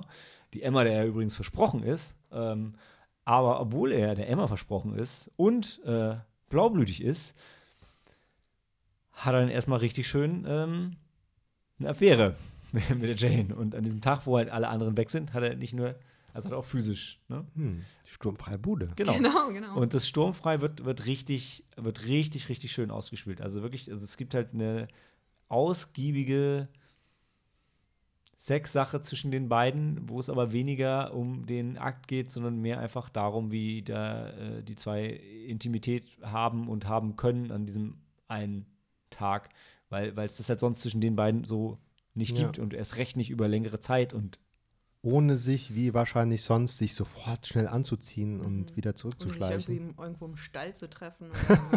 Oder, ja. das wird doch auch in, in, irgendeinem, in einem Flashback wird Ja. auch gezeigt, wie sie sich im Stall treffen. ja. Und Fla Flashbacks. Es waren zu viele Flashbacks. Flashbacks sind, sind ein gutes Stichwort. Ähm, davon ist der Film nämlich voll. Also es beginnt, glaube ich, in, weiß nicht, so mehr oder weniger jetzt, wie eine Frau äh, diese Geschichte erzählt und dann, nee, Nee, nee, nee. Äh, kommt das erst später. Ist ja aber der Das Punkt, der. Punkt ist, äh, dass Jane ähm, gleichzeitig Protagonistin ist und Erzählerin ähm, und dann gibt es drei Zeitebenen, Und glaube sich ich. Erinnernde. Genau. Ähm, also vielleicht auch eine unzuverlässige Erzählerin, man weiß es nicht. Oder eine literarische Erzählerin, die sich Artistic License nimmt. Was dasselbe ist wie eine unzuverlässige Erzählerin Ja, aus also- Publikums. Na, okay, nee, nee, hast recht. Denkt das sich so, nee, das war so nicht, aber ist halt geiler, wenn ich so schreibe. Aber äh, ja, also das, was Sam und ich damit sagen wollen, ist, man weiß nicht, ob alles genau so ist. Oder ob auch der Film dir sagt, dass alles genau so ist. Aber darum geht es auch nicht. Es geht hauptsächlich geht's um diesen Tag und dann geht es auch noch ein bisschen äh, um später, wie sie ihren Mann kennenlernt und dann noch ein ganz bisschen um sie viel später, wie sie sich daran erinnert. Ein bisschen reumütig. Und ähm, um als im, am 23. Dezember angelaufen, was ich sehr passend finde, weil es ein sehr gefühlvoller Film, ein sehr ruhiger Film. Ähm, Sam hatte, glaube ich, erzählt, dass sich viele an den ganzen Flashbacks stören und an der verworrenen äh, Ja. Erzählstruktur. Dass der Schnittmensch gefeuert werden sollte. Das ist doch nicht seine Schuld, wenn das Drehbuch so ist. also ich habe mich daran nicht gestört. Ich war nicht verloren. Ich fand es auch nicht immer so wichtig, genau zu wissen, wo ich jetzt bin. Ich habe das äh, mir angeschaut und gedacht, am Ende wird sich schon alles zusammenfügen, genau wie bei Pulp Fiction. Ah, Ich weiß, ich habe beim Film tatsächlich auch einmal mich aufgeschrieben und gesagt, oh, ist das gerade ein Flashback im Flashback? Ähm, weil es mir aufgefallen ist, aber störend fand ich es auch nicht. Ist ein schöner, ist ein schöner, ruhiger Film. Ja, also ich weiß nicht. Ist mir auch nicht immer so bewusst gewesen, okay, das ist jetzt ein Flashback, sondern okay, jetzt sehen wir halt was anderes und es wird irgendwas weitererzählt. Es ist wie so, wenn man ein Puzzle Mhm. Zusammenstellt und ja. dann nimmt man halt das nächste Stück in die Hand und Mhm. versucht zu gucken, wo es reinpasst. Wobei ich es halt echt nicht so. Ich fand es gar nicht so puzzelig, weil so ein großer Fokus auf diesen einen Tag gelegt wurde. ja, Also- das war wie so ein Dreh- und Angelpunkt, ne? Ja. Ja, und das war dann eher ähm, wie bei ne, Mario 64, wenn du in dem Hub bist und dann gehst du vielleicht mal da und gehst mal da, aber hauptsächlich bist du halt hier. Äh, und ähm, also fand ich halt wirklich bei dem Film, du lebst, erlebst ja diesen Tag und dann wird mal, du merkst dann, wird mal kurz in die Zukunft gesprungen oder in die noch fernere Zukunft oder kurz in die, in die, Und die oder? Vergangenheit auch, ja. ja. Äh, aber die Hauptstory ist halt die und dann geht's halt mal ab. Aber ne, also es stört. Also hat mich gar nicht gestört. Fand ich Quatsch. Und ich war, also so wie der Tag, also wir sagen, der Tag ist der Dreh- und Angelpunkt und ihre Geschichte mit, mit, mit Paul ist der Dreh- und Angelpunkt. Das war für mich auch, also irre mit viel Emotionen und gerade das, was, was Sam und Helen auch erwähnt hatten, die- diese, diese Freiheit, die sie sich an dem einen Tag nehmen, die sie sonst wahrscheinlich nicht haben, wird toll ausgespielt mit allen Aspekten und auch mit, also mit einem großen Fokus auf sie. Ähm, aber dann bei dem Picknick, was parallel stattfindet, gibt es einen sehr emotionalen Moment, der mich sehr berührt hat, den, den ich jetzt nicht ähm, spoilen will. Und dann gab es für mich auch noch, also der, der Moment, wenn sie ihren Mann kennenlernt, der, der, hat mich, der hat mich umgehauen, weil das war so, in, mit so wenig Worten in so einer kurzen Szene, wurde für mich so viel gesagt über die zwei und wie die zusammen zueinander stehen und zueinander finden. Das fand ich einfach, ähm, fand ich irre und deshalb ja, also ich bin super positiv aus dem Film rausgegangen, auch wenn er halt jetzt sehr unaufgeregt und einfach nur ein schöner, ruhiger Film ist. Und krass ist, dass er R-rated und gleichzeitig ab 6 ist. Und ich finde, R-rated finde ich ein bisschen übertrieben. Ab 6 finde ich, also die, ich weiß nicht. Ich finde weder, dass der Film für einen Sechsjährigen geeignet ist, noch dass es irgendeinen Sechsjährigen da draußen gibt, der den Film genießen würde. Ja, das stimmt. ja. Also der, der äh, sowohl weibliche als auch männliche Körper werden sehr geschmackvoll inszeniert Mhm. und sehr unaufgeregt. Mhm. Ja. Also, deshalb denke ich, das wird einen Sechsjährigen nicht verstören. Aber braucht er auch so nicht sehen. Und mich würde interessieren, was die königlichen Anzieher darüber sagen würden. Wer von den beiden zieht sich jetzt richtig an? Ja, also ich, ich muss sagen, ich hatte das hatte ich mit irgend, ich ich weiß nicht, mit wem ich drüber über den Film geredet habe. Ah, doch, ja. Und ich hatte nämlich auch, als dieses, es gab nämlich die eine Szene, wo wir dann Paul beim Anziehen beobachten und ich mich auch noch gemeint habe, ja, der zieht sich doch falsch an. und danach gibt es dann eine Szene, wo. In der falschen Reihenfolge, ja. In der, genau, er Das hast du beim Reihenfolge. Film schon direkt gesagt. Ja, genau. Und danach gibt es dann eine, eine Szene, dann sieht man Jane mit ihrem späteren Mann und dann sagt sie zu ihm, ja, aber du ziehst sich, ziehst dich doch in der falschen Reihenfolge Ja. an. Da hast du dich verstanden gefühlt. ja. Da habe ich mich wirklich verstanden gefühlt. Ja. Nee, sie bevorzugt, wie der Paul sich anzieht, nicht wie ihr Mann sich anzieht. Ja, weil sie es halt äh, nur so kennt oder so kennengelernt hat. Ich glaube, das ist eine Achso, Geschmackssache. sie me- meinst, das ist eine Geschmackssache? Ja. Okay. ja. das Ah, hat ja, sie auf auch jeden mit einem, zu ihrem Mann mit einem Augenzwinkern gesagt. Auf Sie jeden Fall würde. ist ihr aufgefallen, dass er sich Hm. halt dann äh, in einer falschen, ja. für sie falschen Reihenfolge anzieht. Anders, ja. Anders, ja. In einer anderen. Ja. ja. Ja, also das ist so ein in der Letterboxd Review von The River Jordan, shout out, äh, über einen ganz anderen Film, The Dig, der hat nämlich so eine Formulierung Mhm. benutzt, lulling professionalism. Mhm. so einlullende Professionalität. Das Mhm. sind doch so viele britische Filme. Mhm. Einfach so gut gemacht. Alles perfekt. Kostüm, Bild, Schauspieler, die ganzen Häuser und Autos und sowas. Und dann aber so ganz langsam und die Leute flanieren und trinken Tee und Mhm. ja, so ein schöner Sonntagsfilm. also dieser hier auch. Sonntagabend dann aber. Wenn die Kleinen schon schlafen. Ja. ja, also irgendwie, die sind in ihren Herrenhäusern und haben Bedienstete und trauern um gefallene junge Ja. Männer Ja. Aus dem Ersten Weltkrieg. Also spielt nach dem Ersten Weltkrieg, haben wir das gesagt? Ja, ja, das spielt nach Hm. dem Ersten Weltkrieg, Ja. kurz vor dem. Und äh, da ist mir jetzt gerade so äh, bewusst geworden, ist eigentlich ganz schön mit den Flashbacks, weil man merkt ja auch die Nivens und auch Paul, die leben ja so in der Vergangenheit. Und man sieht Paul sich ja auch nur an die, Ver ja, nur an die Vergangenheit. äh, Ja, der hat seine erinnern. Brüder verloren, ja, im ähm, Krieg. Ja, ja, Und erzählt sehr viel. Ja, weil da gibt es nämlich diese eine Szene, dann steht er Mhm. am Fenster und blickt raus und dann sieht er halt ähm, sich und seine Brüder dann im Garten spielen. Ja, dann gut, das sich. wird ist dann quasi halt so, so ein Gezeigt, Flashback woran er Flashback. sich gerade erinnert. Ja. Ja. Das ist ein Flashback. Gut, dann gibt es noch ein Flashback, dann erinnert sich auch nochmal, wie sie dann zusammen in einem Stall da oder was auch immer danach sind und ähm, er sie ein bisschen Ja, aufklärt. jedenfalls irgendwie äh, jeder zweite Sinneseindruck triggert irgendeine Erinnerung in Ja. ihm, die er dann erzählt. Ja, aber man merkt ja auch, die Nivens die leben ja auch wirklich in der Vergangenheit und äh, dann gibt es noch diesen einen Schlüsselmoment zwischen Mrs. Niven und äh, Jane, ähm, den jetzt, ich jetzt auch nicht noch, äh, noch mal beschreiben, äh, aber da ist ja dann so quasi so ein bisschen so der Wendepunkt ihrer Geschichte und dann geht es in die Zukunft. Wo wir keine Straßen brauchen. Ja. ja, in der fernen, fernen Zukunft. Ja, Leute, ähm, drei, dreieinhalb? Mm. Ich habe ihm dreieinhalb gegeben, weil ich ihm beim ersten, ich habe ihn nur einmal gesehen und irgendwie, du hast ihm vier gegeben. Uh, Ja. ey, Ich habe ihm dreieinhalb ich, hab, gegeben. ich, glaub, ich, auch bei Ich gebe ihm vier. 3,75? Ey, komm, du hast schon den ersten Film viereinhalb. Ja, gegeben, Sam, okay. ja? Wir können nicht links und rechts hier Sterne raus, rausschenken. Ja. Weil du kannst natürlich sagen, komm, wir geben dem, wir, wir geben dem äh, vier und dann äh, bei King Richards lassen wir dafür was weg. Weil irgendwie hat er mich dann doch nicht so ganz gekriegt. Ich weiß auch nicht, woran es lag. Also ich fand es halt cool, dass es so eine Geschichte von einer Frau ist, die von äh,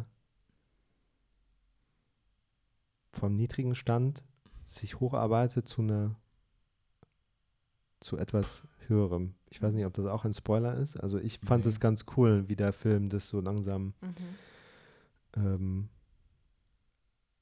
Wie war das denn? erzählt hat. In der, äh, an an dem Mothering Sunday wurde da auch schon erwähnt, dass sie irgendwie gerne liest. Also sie macht sich und immer so. Notizen und dann gibt Ah, es auch immer genau. ja, so sie bestimmte. schreibt viel und Ja, ja. leiht sich immer Bücher aus der Bibliothek von Genau. Mr. Das wurde da Niven. schon gesagt, ne? Ja, ich war mir und nicht mehr ganz sie, sicher. Äh, ja. macht sich ja auch ähm, dann der Mr. Niven, der sagt auch irgendwie auch, benutzt einen ganz komischen Ausdruck und dann Ach, stimmt. notiert, und, sie, äh, ja, notiert sie den auch noch. Genau, Ja. stimmt, stimmt. Da hatte ich mich nämlich auch gefragt, was das eigentlich bedeutet. Das ja. Wort oder dass sie das notiert? Äh, nee, das Wort selbst, Okay. weil ich es, glaube ich, zum ersten Mal gehört habe. Ich weiß nicht. Ja. Da hätte ich mir mal vorhin auch notiert, was ich zum ersten Mal gehört habe. Ich habe es schon wieder vergessen. Äh, ich weiß nicht, was es bedeutet hat. Weinerlich, extrem weinerlich. Ähm. Lugubrious, nein, das war was Nein. anderes. Äh, Was war das Wort? Du darfst es ruhig. Lamoyant. La- Okay, Wie schreibt man das? Lamoyant. L-A-R-M-O-Y-A-N-T. Wow. Und das ist die Brücke zu King Richard. Awesome. Dann gehen wir mit dreieinhalb Sternen in die Pause und hören uns gleich wieder.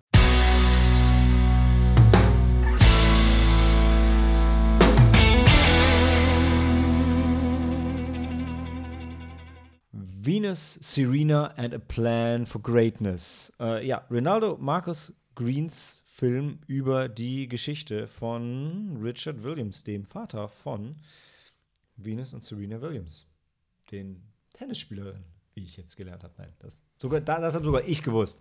Ähm, kommt erst am 24. Februar. Ihr habt also noch ein bisschen Zeit, um euch Gedanken zu machen, ob ihr das sehen wollt oder nicht. Äh, und um die 144 Minuten, die der Film geht, in eurem Kalender freizuräumen, wenn ihr ihn denn sehen wollt. Was gefühlt anscheinend alle Kritiker und alle im Publikum euch empfehlen, weil die Metacritics sind halt konstant über äh, 90. Ist aber jetzt auch nicht so selten bei Filmen, so lange bevor die rauskommen, weil das sind irgendwie vier Stimmen, die entitled sind, weil sie sich freuen, dass sie den Film schon sehen durften. Geht bestimmt noch runter. Und mal sehen, ob wir dazu heute unseren Beitrag leisten. Helena und Sam haben den Film gesehen. Das heißt, ich bin wieder ein bisschen ruhiger, trinke dafür ein bisschen mehr. Und worum es in dem Film geht, erzählt Helena. Ähm, ja, hast du eigentlich schon zusammengefasst. Es geht um äh, Richard Williams, dem Vater von Serena und Venus Williams. Und äh, wie er die beiden ähm, halt zu den ähm, Tennisgrößen heranzieht, die sie heute sind. Ähm, der Film spielt in den Late 80s, Early 90s. Äh, auf jeden Fall sind Serena und Venus, glaube ich, 12, 12, 14.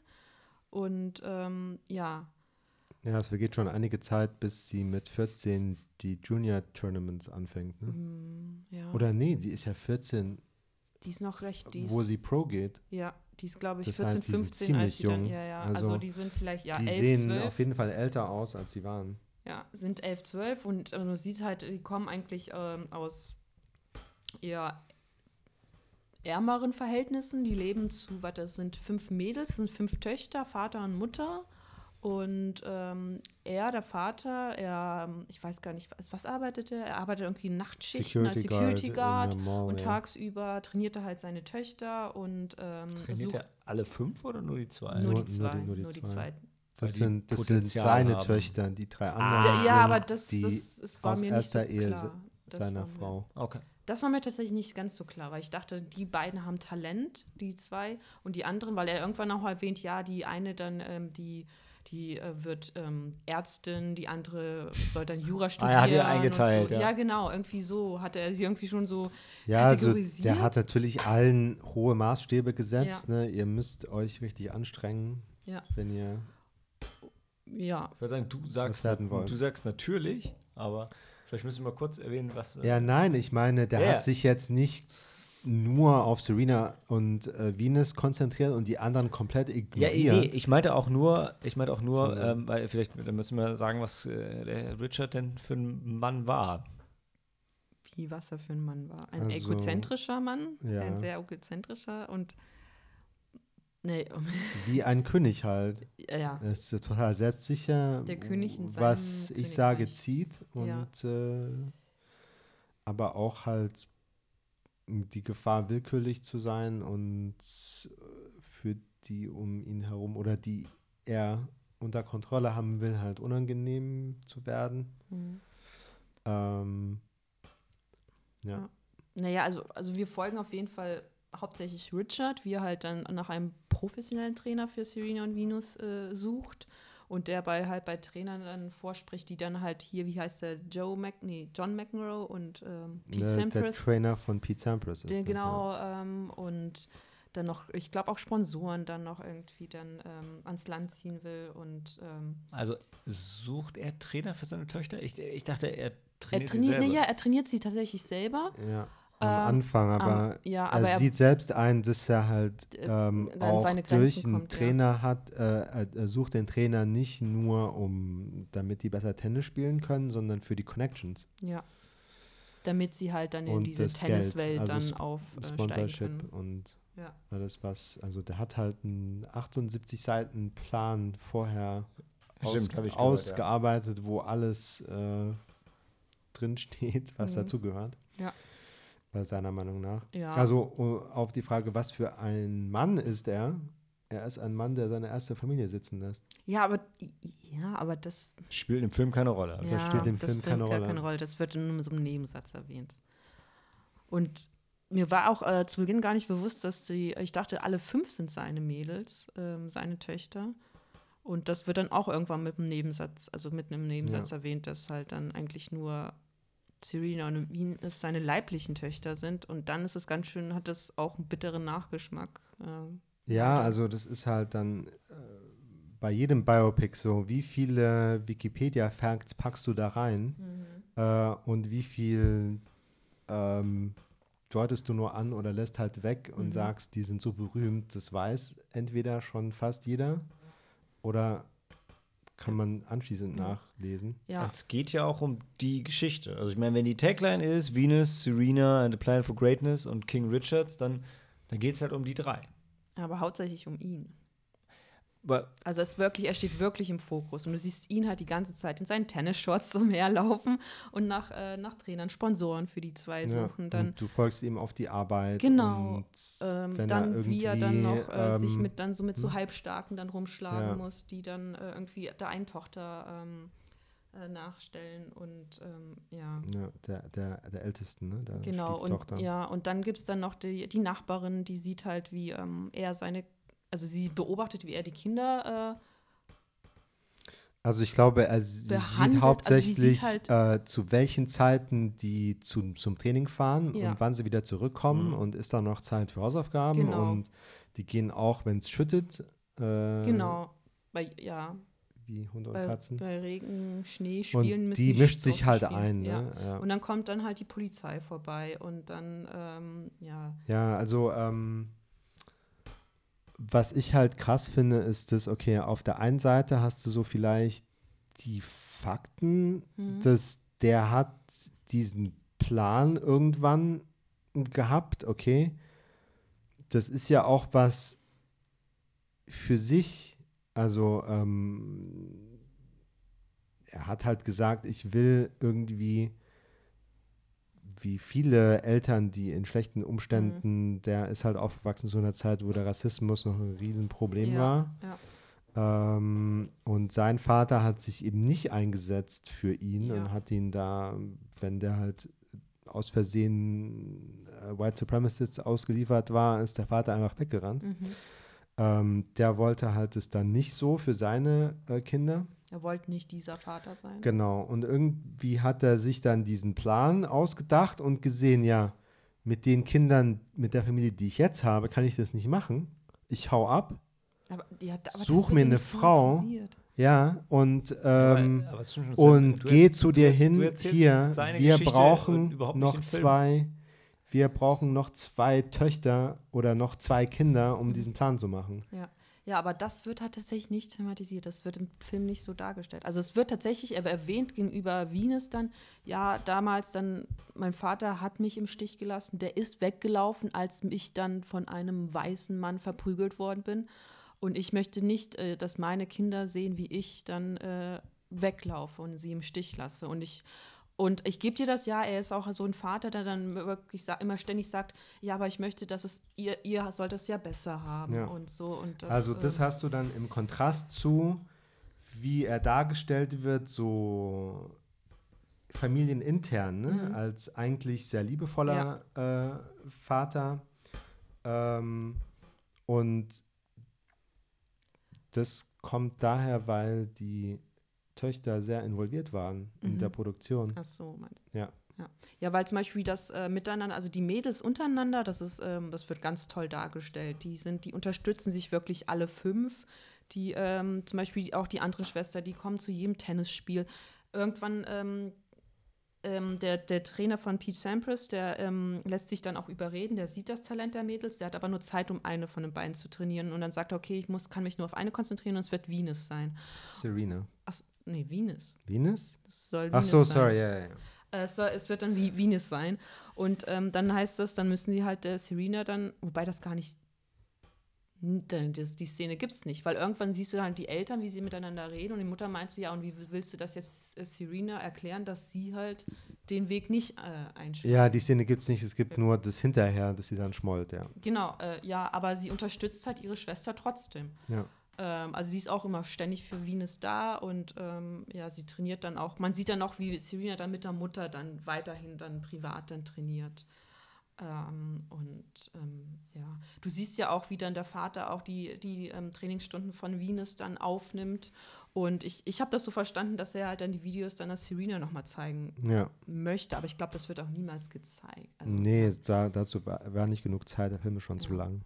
oh ja, der ist wirklich, das ist, mm, ist sehr lang. Also das, äh, was mir sehr gut gefallen hat, sind halt ähm, das, das, die, St- die Beziehungen der Schwestern untereinander. Das war, Ja. das war schön.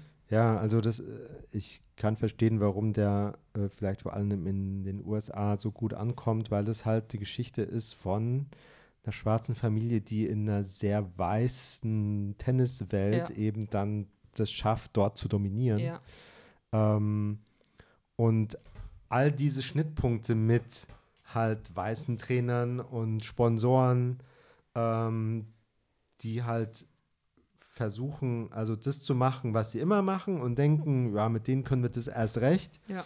Ähm, aber der Richard dann halt so erstens seinen Plan hat Mhm. und zweitens ganz vorsichtig ist äh, und sich eben nicht Ja. so einfach ähm, ein, einlullen lässt von großen Vers Versprechen. Mhm. Ähm, Der auch seinen Töchtern immer sagt, ja, you have to be humble und ähm, Mhm. ihr sollt nicht ähm, jetzt nur, weil ihr einen kleinen Erfolg habt, dann äh, erinnert euch trotzdem Ja. daran, wo ihr herkommt und wer eure Familie ist. und es wird ein großes Ding gemacht. Der Kontrast zu Jennifer Capriati zum Beispiel, die und äh, Wer war ist- Jennifer Capriati? Die Dame kannte ich vorher halt auch nicht. Ähm, und auch viele andere Jennifer Capriati war auch so eine junge im- Tennisspielerin, die im selben Alter Ja. und halt die anderen Tenniseltern, die ihre, ihre Kinder halt viel mehr unter Druck setzen Mhm. und wenn es nicht, wenn die Performance im Wettbewerb nicht da ist, Mhm. dann wird dann äh, dann werden die niedergemacht ne, und überhaupt nicht unterstützt. Und umgekehrt ist der Richard halt beim Training sehr fordernd, Mhm.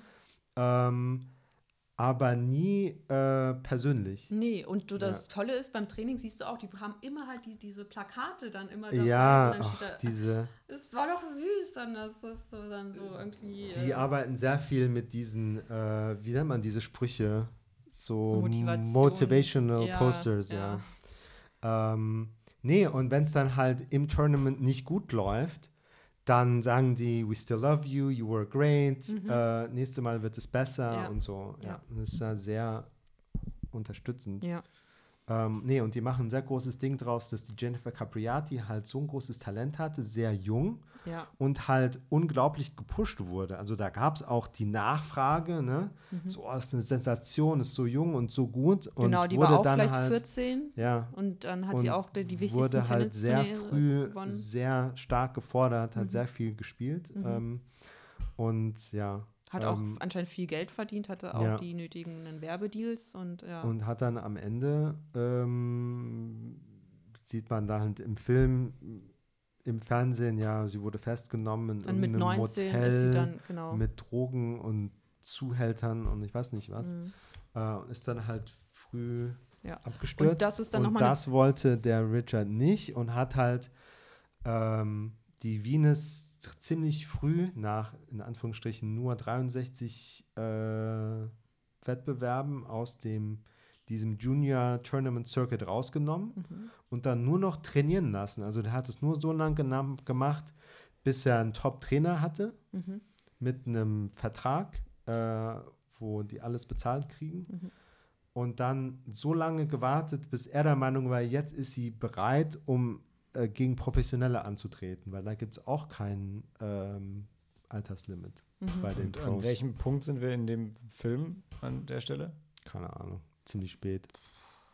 Ja, das könnte ich nicht mehr sagen. Vielleicht spät- Weil dann dachte Eine ich, Stunde 50 Minuten. ja, dann dachten wir schon, ja, jetzt ist der Film vorbei und dann geht's weiter. Ja. Ähm, Die ziehen dann um ja. und ja, weil du siehst halt dann, wie sie halt dann trainieren. Dann haben sie den Roadtrip. ersten Trainer, dann haben sie, sind sie bei diesen Junior-Tournaments, dann sind sie dort, dort, dort, dort. Dann me- merkst du noch, wie, ähm, ja, dann, dann schickt die Nachbarn halt die Polizei denen dann auf den Hals. Dann merkst du, wie Serena dann auch nochmal nicht, nicht wirklich rebelliert, aber sie möchte halt auch dann Tennisturniere spielen. Und sie macht das dann halt auch. Und ihre Familie unterstützt sie dann auch. Und ähm, dann kommt dieser Trainer von Pete Sampras und der hat dann irgendwie noch so ein Werbedeal, Okay, dass wir den an Land ziehen will. Und dann sagt aber der Vater, Also- nee, das wollen wir nicht. Aber äh, also, wie ist denn der Film strukturiert? Also gibt es irgendwie äh, Title Cards oder Nee. weiß man, wo man ist? Oder weil, also ich habe so das Gefühl, als wird einfach viel erzählt und es ist nicht so, so okay, Akt 1, Akt 2, Akt 3 oder? Also es orientiert sich halt sehr an dem, sagen wir, Plan von Richard, beziehungsweise wie er reagiert auf ähm, Impulse von außen. Ne? Also wenn er dann endlich mal durch sein permanentes Marketing ähm, Aufmerksamkeit äh, erregt und die Leute sagen, okay, wir wollen die Venus trainieren und wir wollen sie da und da Wettbewerbe und Werbedeals und Auftritte und so weiter. Ähm, und dann ist immer die Rede von, normalerweise macht man an, in dem und dem Alter das und das. Ne? Und, Genau, ähm, ja. Aber Ja. der Plan ist auch nichts, woran man sich lang kann. Also dass man sagt, okay, jetzt sind wir auf Seite 43, ähm, Nein. jetzt weiß ich Nee, ungefähr, wo nein. wir sind. Nee, es Nein, gibt nein, nein. keine animierte. Nee, nee. Ich wusste Nee. auch nicht, dass das In- ein, äh, wie viele Seiten hat er, das wusste ich nicht. Also er 78. spricht dann ständig von dem Plan, das weiß ich, aber ich wusste halt nicht, dass dann. Irgendwann gibt es natürlich dann auch ein, ähm, ein, ein Cut. Dann ist sie nämlich, dann hat er nämlich endlich diesen, ähm, den Vertrag, den er haben möchte, in so einem Tenniscamp, auch mit so einem bekannten, äh, mit, mit dem, Trainer von Jennifer Capriati. genau, der, äh, der hier von, ähm, ach, wie heißt der, der aus äh, Walking Dead, ähm, Sh- Shane John, Robs his John head. Ah, ja, ja, genau. äh, Sean Robs his head. ähm, John ja. Bernthal. Genau. Ähm, der nimmt sie dann unter Vertrag, genau. äh, Und der nimmt, der, der nimmt dann die ganze Familie unter Vertrag. Ja. Also ich, ich muss zugeben, ich bin selber schon ein bisschen verwirrt und ermüdet von der Story, die erzählt. Ich glaube, für die Zuschauer ist jetzt das Zuhörer, Ja. die Zuschauer besonders, die Armen. Ja, ich glaube, die Story ist für die gar nicht so wichtig. Aber, also, weil ich verstehe Ja. jetzt, es ist ein langer Film, Fokus auf King Richards, habe ich verstanden.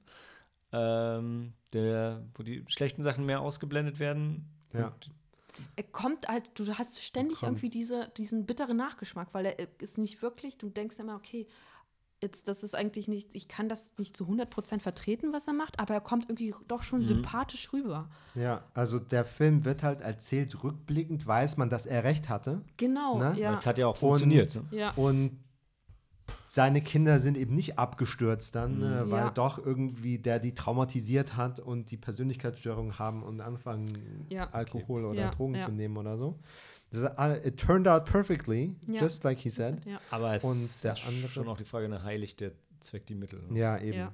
Ähm, und ähm, Weil er ja auch ständig sagt, die sollen ja auch als, als sind ja noch Kinder und die sollen ja halt auch ihr Leben als Mädchen irgendwie, soll ja auch ja, genau. aufhören, Also zwischendrin sagt er dann, okay, die gehen jetzt erstmal in die Schule und konzentrieren sich nur auf die Schule. Genau. Oder jetzt und, fahren wir nach Disneyland. und trainieren, aber es wird, werden keine Wettbewerbe gemacht, Ja. keine Presse, nichts.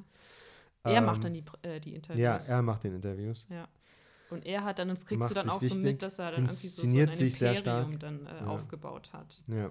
Ja. Ähm, jedenfalls merkt man wirklich, dass die Töchter waren halt involviert. Also die Produzenten sind ne, extra an die rangetreten und sagen, wir wollen euch mit einbeziehen. Ähm, wie seht ihr ihn denn? Wie sollen wir das machen? Und die haben sehr viel kommentiert und die Serena und Venus haben mit den Schauspielerinnen auch ähm, Sessions gehabt, äh, damit die sie besser darstellen können. Und man merkt richtig, okay, erstens lebt Richard Williams noch, Mhm. zweitens hat er vor ein paar Jahren äh, Schlaganfälle und Oh. ist in, was weiß ich, für einen prekären Zustand. Mhm. Und die wollten einfach einen Liebesbrief an ihren Vater. Und das ist dieser Film. Mhm. Und der lässt einfach sehr wenige, wenige äh, Ecken und Kanten zu. Aber also ich finde halt von der Grundprämisse her und so, also auch wenn es dann ausgeht, ist jetzt gar nicht ähm, so weit weg von Aretha, ja. Da hatte ihr Vater ja auch den Plan für sie, dem ist sie halt nicht gefolgt, sondern ist ausgebrochen. Aber so, die, die Idee hatte er ja auch, ne? Ja, du, also, wobei er sie mehr für seinen. Ja, Karriere der wollte sie hat, nur ne? für seine Predigten haben, Ja. eigentlich. Und Ja. bei den CDs hat er auch so ganz aber ich, safe Sachen Aber King ausgesucht. Richard, der, er kriegt man so ein bisschen das Gefühl, wollte er schon auch durch seine Töchter leben. Also ein bisschen, du sollst es besser haben als ich, ist ja schon Mhm. Ja, wesentlich Ja. po positiver, aber schon noch ein ähnliches Ding wieder, ne? ja, und er hat halt, ist halt andauernd aufgetreten als der Besserwisser. Weil Ich meine, Ja, wer, wer, wer definiert denn, was besser ist? Also ich meine, klar, nicht, nicht hungern, nicht verprügelt werden und so sind, glaube ich, so grundsätzliche Nein, Dinge, ich meine jetzt, was. Ja, ja, was äh, das Alles- angeht, wie alles man gekauft. zum äh, Tennis-Pro wird. Mhm. Ne? alles Der, es war halt unkonventionell, was er gemacht hat.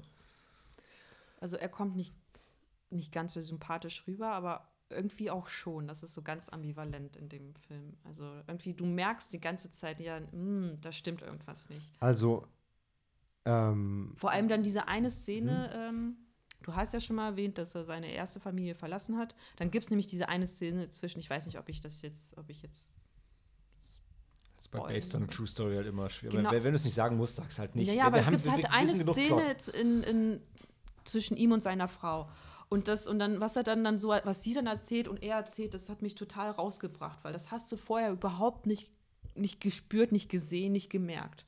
Und, äh, und dann denke ich mir, worauf basiert das denn? Ja, ich weiß, da war irg immer irgendwas im Hintergrund, aber ähm, dass sie dann auf ja, das, ähm, sie sagt dann auch wortwörtlich, ich hätte dich schon längst verlassen und, äh, und äh, dann noch dann, und dann kam dein Sohn, dann, äh, dann erfahre ich, dass du einen Sohn hast, weil er dann irgendwann vor der Haustür steht und Ja. du nur sagst, oh Mist, er hat mich gefunden. Und dann, ähm, Aber ja, ja, also der hatte halt seiner neuen Familie auch überhaupt nicht erzählt, dass er schon eine Ja. Familie hat. ja, Ähm, Ja. ja, nee, aber ja, was der Film vielleicht gut macht, ist äh, die Rolle der äh, seiner zweiten Frau ja, die, nochmal äh, ja. ein bisschen ins Licht zu rücken. Ja. Dass die auch viel unter, unterstützt hat und auch mittrainiert hat. Ja, also genau. die war auch ziemlich sportlich.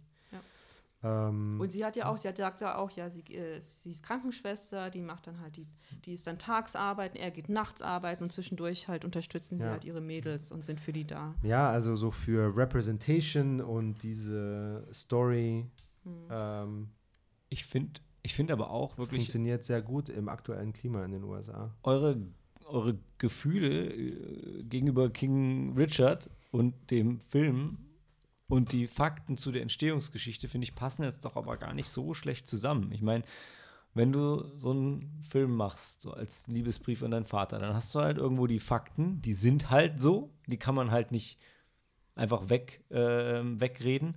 Aber du hast ja trotzdem, äh, hat es halt funktioniert, ne? das ist das eine. Und trotzdem hast du anscheinend dann ja Töchter, die ihren Vater auch noch irgendwie lieben, trotz allem. Und dann, dann kommt da halt sowas bei raus, ne? wo irgendwie die Fakten da sind, aber die Darstellung sich so ein bisschen damit beißt, weil eben die Gefühle trotzdem anders sind. Weil es ist ja auch trotzdem dein Vater, auch wenn der irgendwie Mist gebaut hat. Und Ja, es hat ja auch funktioniert. Und, hm. Also ich verstehe, dass das schwierig ist. ja, also Das ist vielleicht, Sehr ambivalent. Also ich Ja. weiß nicht. vielleicht ist jede Familie wie ein Kult. Ja. Oder? Irgendwie, wir haben doch Ja. alle eine Ja. Geschichte, wo wir, äh, bevor wir in die Schule gegangen sind oder, oder an Kindergarten erinnern wir uns wahrscheinlich eher weniger, ähm, wo wir dann ge gedacht haben, so, oh, das und das ist ja nur bei uns so, alle anderen machen das nicht so, Ja. äh, wir sind komisch.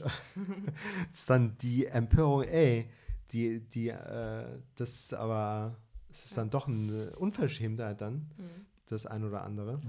Ähm, und so, die Serena und Venus wurden halt von Geburt an quasi indoktriniert auf Siegeswillen, ne, mit vielleicht genug äh, Liebe und dann ähm, kennen die nichts anderes Mhm. und kommen dann damit zurecht. Also der hat es so, do, so dosiert, dass die nicht aufmüpfig wurden Mhm. und das äh, verkraftet haben, was vielleicht ein Außenstehender jetzt denkt, so, ey, das ist zu viel, Mhm. Zu viel Druck. Ich meine, und dann, dann hast du ja noch, das ist natürlich auch ein Stück weit der, der Zeit geschuldet, so diese klassische patriarchische Familie, wo halt eben der Vater der Chef ist und so Ja. ein bisschen regiert. Ja. So war das halt leider früher und ist hoffentlich heute nicht mehr so. Ähm, aber ne, das ist halt so das klassische Familiensystem. Da gibt es halt das Familienoberhaupt. Und das war nun mal der Vater. Und ähm, ja, dann ergibt es Ja. hier halt sowas auch. Ne? Ja, also am Ende ist es halt so Oscar-Bait. Das wollte ich auch bei der Biopic-Diskussion nochmal anmerken, dass das halt super sich eignet, um dass die Schauspieler Das, Aufsehen die erregen. machen das auch echt gut. Und Will Smith, der macht auch, weil ich, hm, wie soll ich das am besten? Will Smith, der spielt ja auch immer sehr, also ich will nicht sagen, dass er Übermenschen spielt, aber irgendwie spielt er keine, normalen Menschen. ja, irgendwie schon, oder? Also, Also Und- was ich sagen und das wollte, ist King Richard auch irgendwie. Er ist Ja. irgendwie auch so ein spezieller Ja, Charakter ja. und deshalb macht das Will Smith richtig gut. Und Ja. Oscar Sam stimmt vollkommen. Ne? In den USA ist er noch 21 angelaufen, wahrscheinlich dann kurz vor Weihnachten, sodass er noch für die Oscars Ja. äh, ins Oscar-Rennen Mhm. gehen kann. Und Release hier Ende Februar, dann, wann sind die Oscars? Dass er Ende dann Februar. noch im Kino läuft, im Kino ist und hoffentlich Ja. welche hat. Und ja. äh, dann Sports Movie natürlich. Diese Tropes, so Underdog, äh, Mhm. wird nicht ernst genommen. ja, aber für die Oscars Oder heißt hat halt, halt, hat halt erst einen Rückschlag, ne? Äh, und kommt dann groß Mhm. raus. für die Oscars hast du aber die schwarzen Geschichte, das reicht ja schon. Ja, nee, ich will nur noch mal den Film so ein bisschen zusammenfassen, wie die, wie der sich halt anfühlt. So, also wir haben die. Gibt es eine Montage? Ja. Doch, Min- ich glaube, es gibt eine Montage. Es gibt Montagen bestimmt. Ja. Dafür ist so lang. ja, ja. ähm, dann musste ich an Whiplash denken, weil da ist auch einer, der seinen Schüler sehr unter Druck setzt. Ähm, Mhm. American Dream läuft immer gut. Mhm. Und Will Smith spielt halt da wie in Pursuit of Happiness einen Vater, der was Besseres für seinen Sohn will. Mhm. Und so ein bisschen Mut zur Hässlichkeit irgendwie, weil er die ganze Zeit ist er irgendwie ähm, Ja. leicht in so einer leicht gebückten, ähm, gebeutelten Halt, ich weiß nicht, dann Ja. ja. er hat Sieht immer so hängen aus, ja. und ständig halt diese kurzen Shorts. Das ist ja Tennis. Ich auch, ja. Okay, können wir Also was ich noch sagen Ja. wollte, ist, der Film fühlt, fühlt sich wirklich an wie so ein Tennismatch, ja. Es gab mehrere ähm, Momente, wo wir dachten, okay, jetzt ist aber vorbei der Film. Und dann auf einmal geht er aber weiter. Und wir konnten nicht, warum geht er weiter? Wir bei gehen in Tennis- Verlängerung. Genau, wie bei einem Tennismatch. Wir gehen in die Verlängerung. I see, I Ja. see. Sehr schöne Sportanalogie. Ja. Das hier bei uns. Das ist schon sehr. Ja. Äh, ein Tennismatch, bevor es Tiebreaker gab. Anyway, Ich würde, Helena, du hast uns eingeführt, dann mach du mal das Setting für die äh, Wertung. Also ich würde ihm aber auch tatsächlich drei Sterne geben. Weil, ähm, ja, also die Schauspieler machen es richtig gut. Es ist tatsächlich die Länge des Films. Ähm, ah, das ist wirklich ein bisschen zu viel. Ja, und auch die Chemie zwischen den Schwestern ist gut. Die, die Mutter macht das, also die, auch die Figur der Mutter ist eigentlich richtig, ist eigentlich gut geschrieben. Ja. Und wieder Will Smith, der halt ähm, es irgendwie doch schafft, ähm, diesen. Er spielt schon nicht immer so Sympathisanten, ne? Also, äh, ja, du hast Übermensch gesagt, aber. Aber äh, ja, nicht Übermensch, das ist vielleicht das. Nee, nee, Falsche, ich aber verstehe, was du meinst, aber äh, er schafft es nicht, sympathische Figuren irgendwie, irgendwie dann sympathisch doch zu machen. ne? sympathisch zu machen, ja. Doch. Sam, ich habe deine Wertung schon erschielt. Die, die war niedriger, ne? ja, eigentlich zwei Sterne.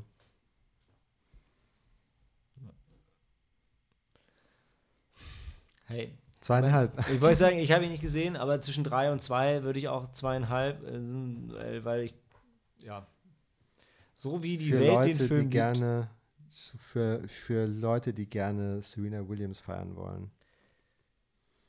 Ich glaube halt wirklich, wenn dich die Geschichte von den Mädels interessiert, dann ist es, dann ist nicht das, dann kann man sich das schon angucken. Also äh, das kommt ja dann vielleicht noch dazu, ne?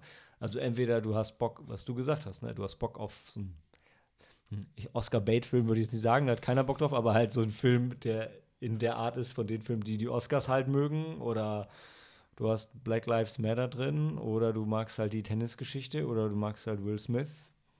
Aber, aber der Fokus liegt halt schon auf ihm. Ja, ja, ja, klar. Klar.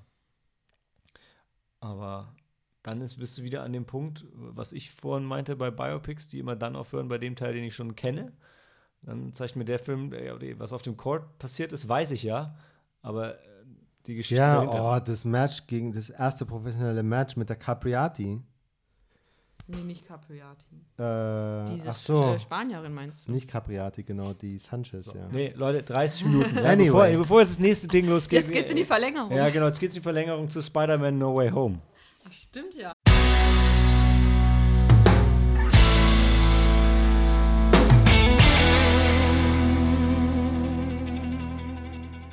The Multiverse Unleashed. Spider-Man No Way Home. Ja, äh, ich glaube, mittlerweile kann man, mittler- mittlerweile sind ja die Tore geöffnet und äh, wir werden von Memes überschwemmt, sodass niemand mehr überrascht sein sollte, wer in dem Film auftaucht und wer nicht. Der japanische Spider-Man hat es leider nicht geschafft. Ähm, wir haben ihn alle gesehen.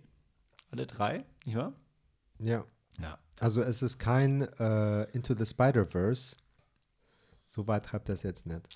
Nee, aber es ist für mich ein Into the Spider-Verse in dem Sinne, als dass er so gut ist, wie er hofft und sogar noch besser. Ja, also Spider-Man kriegt sein eigenes Endgame. Ne, wo alle nochmal alle noch mal kommen. Ähm, ja, okay, das heißt, wir sprechen mal eine Spoilerwarnung einfach an den Anfang. Weil ich glaube, wir werden jetzt nicht den, den Plot nochmal wiedergeben, weil entweder ihr habt den Film schon gesehen und ähm, wisst, worum es geht, oder geht rein oder, oder interessiert euch auch nicht oder whatever. Ähm, und das sage ich, um direkt danach zu sagen, okay, lass uns noch mal ganz kurz rekapitulieren, worum es in dem Film geht. Ähm, also Spider-Mans Identität ist ja aufgedeckt und das findet er halt uncool, ähm, weil, äh, ja, Ja, nicht nur ist seine Identität aufgedeckt, sondern äh, Mysterio hat auch noch ähm, glaubhaft äh, rübergebracht, dass die Drohnen Spider-Mans Drohnen waren und Mysterio getötet haben. Was Und Mysterio was no bad guy. Spider-Man killed the good guy. Ja. Terrible. J.K. Simmons hat einen guten Job gemacht, äh, Ja. indem er die öffentliche Meinung äh, dahingehend gedreht hat. Und ähm, mit Hilfe von Doctor Strange oder eigentlich durch Doctor Strange will er machen, dass alle das wieder vergessen. Das Ganze geht schief und stattdessen ähm, ja, verschmelzen die Spider-Man-Universen und alle äh, Figuren aus allen Spider-Man-Universen, die wissen, wer Spider-Man ist, ähm, kommen in das MCU. Das kann man jetzt nochmal drüber diskutieren, ob das wirklich genau die sind oder ob es da nicht noch andere gäbe, die eigentlich auch da sein sollten, aber nicht da sind. Ist aber alles scheißegal, weil der Ja, Film. vielleicht sind sie auch da. Nur treiben sich irgendwo halt ähm, Ja. welchen- Who knows? Ja, äh, in der Bar. in der Bar, genau, in Mexiko oder so. Ey, ohne Scheiß, ich habe die Textszene ja nicht verstanden. Ich habe kein Wort von dem verstanden, was er gesagt hat. Ich weiß nicht, ob ich zu müde war oder ob Tom Hardy äh, so genuschelt hat. Ich habe überhaupt nicht Ich habe verstanden, was da den passiert. erstaunlich gut erst- äh, verstanden. Ja, ich war total überrascht, als ich- du mir so nonchalant erzählt hast, wie witzig die Textszene ist. Und ich so, ach, das ist in der Textszene passiert. Ich habe einfach nur gesehen, dass er an der Bar ist und dann war er weg. Und ich so, hä? Was? ich hab's überhaupt nicht verstanden. Und jetzt, und dann habe ich gehört, dass die Tag-Scene auf die Tag-Scene aus Carnage anspielt, was ich. Ich habe Carnage immer noch nicht gesehen, der liegt da drüben, was mich dann total aufgeregt hat, weil da haben sie noch irgendwas mehr gesagt, was ich jetzt nicht wiederhole und auch anscheinend aktiv wieder vergessen habe, was mir die Texte Mir von hat Carnage zerstört hat. nichts gesagt, weil ich den Film auch nicht gesehen habe. Richtig so. Ich versuche gerade aktiv nicht mehr drüber nachzudenken, was es war, was mich an dieser Information gestört hat. ist mich das, weil ich den Film gerne noch unvoreingenommen sehen will, weil der ist sowieso nicht so gut. Ähm, aber egal, da, um den geht es ja nicht, sondern es geht um No Way Home. Und das Wichtigste ist, wer weiß, dass Spider-Man ist, das ist halt Spider-Man. Und deshalb kommen Tobey Maguire und äh, Andrew Garfield wieder. Und ich habe ich hab so oft ich, mir sind einige Tränen runtergeflossen während des Films, einfach weil der Film hat mir so viel ähm, Closure gegeben, die, von dem ich nicht wusste, dass ich ihn brauchte oder vermisste oder haben wollte. Und hinterher ist mir dann klar geworden, auch durch die ganzen Berichte und ganzen Diskussionen, so dass ja, stimmt, Tobey Maguire, da hätte eigentlich ein vierter Film kommen sollen, kam nicht, weil der dritte war halt Kacke. Und beim, äh, bei, beim Amazing Spider-Man hätte es auch einen dritten geben sollen. Der kam halt nicht, weil Andrew Garfield gerade Probleme hatte und dann auch das MCU, glaube ich, schon an der Tür gekratzt hat. Äh, und dann kam der halt nicht. Und in dem Film kriegen beide so einen Abschluss zu ihren Story-Arcs, den ich mir nicht besser nicht hätte wünschen können. Als der Film sieht aus, als wäre das Ganze von Sam Raimi damals schon geplant worden, seitdem, um dann diesen Film zu machen. Unglaublich. Ja. Ich Und- fand die Chemie zwischen den drei Spider-Man so Mega. herzerwärmend. Also reden wir jetzt gleich über die drei Spider-Man. Ja, ich denke, wir können anfangen, wo wir wollen. Okay. Ja? Ich kann noch sagen, vielleicht nicht nur kommen ja die Spider-Man-Filme hier alle zusammen, sondern es kommt auch noch einfach nur in so einer quasi Wegwerfszene, haha, ähm, kommt auch noch Daredevil mit rein aus der Netflix-Serie, die Ja, wir ja, alle ja. haben wollten. Und alle im Kino haben geklatscht und gejohlt. Es war großartig. Stimmt.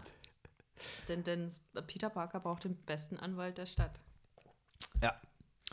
Der die Belange von Superhelden versteht. Mhm.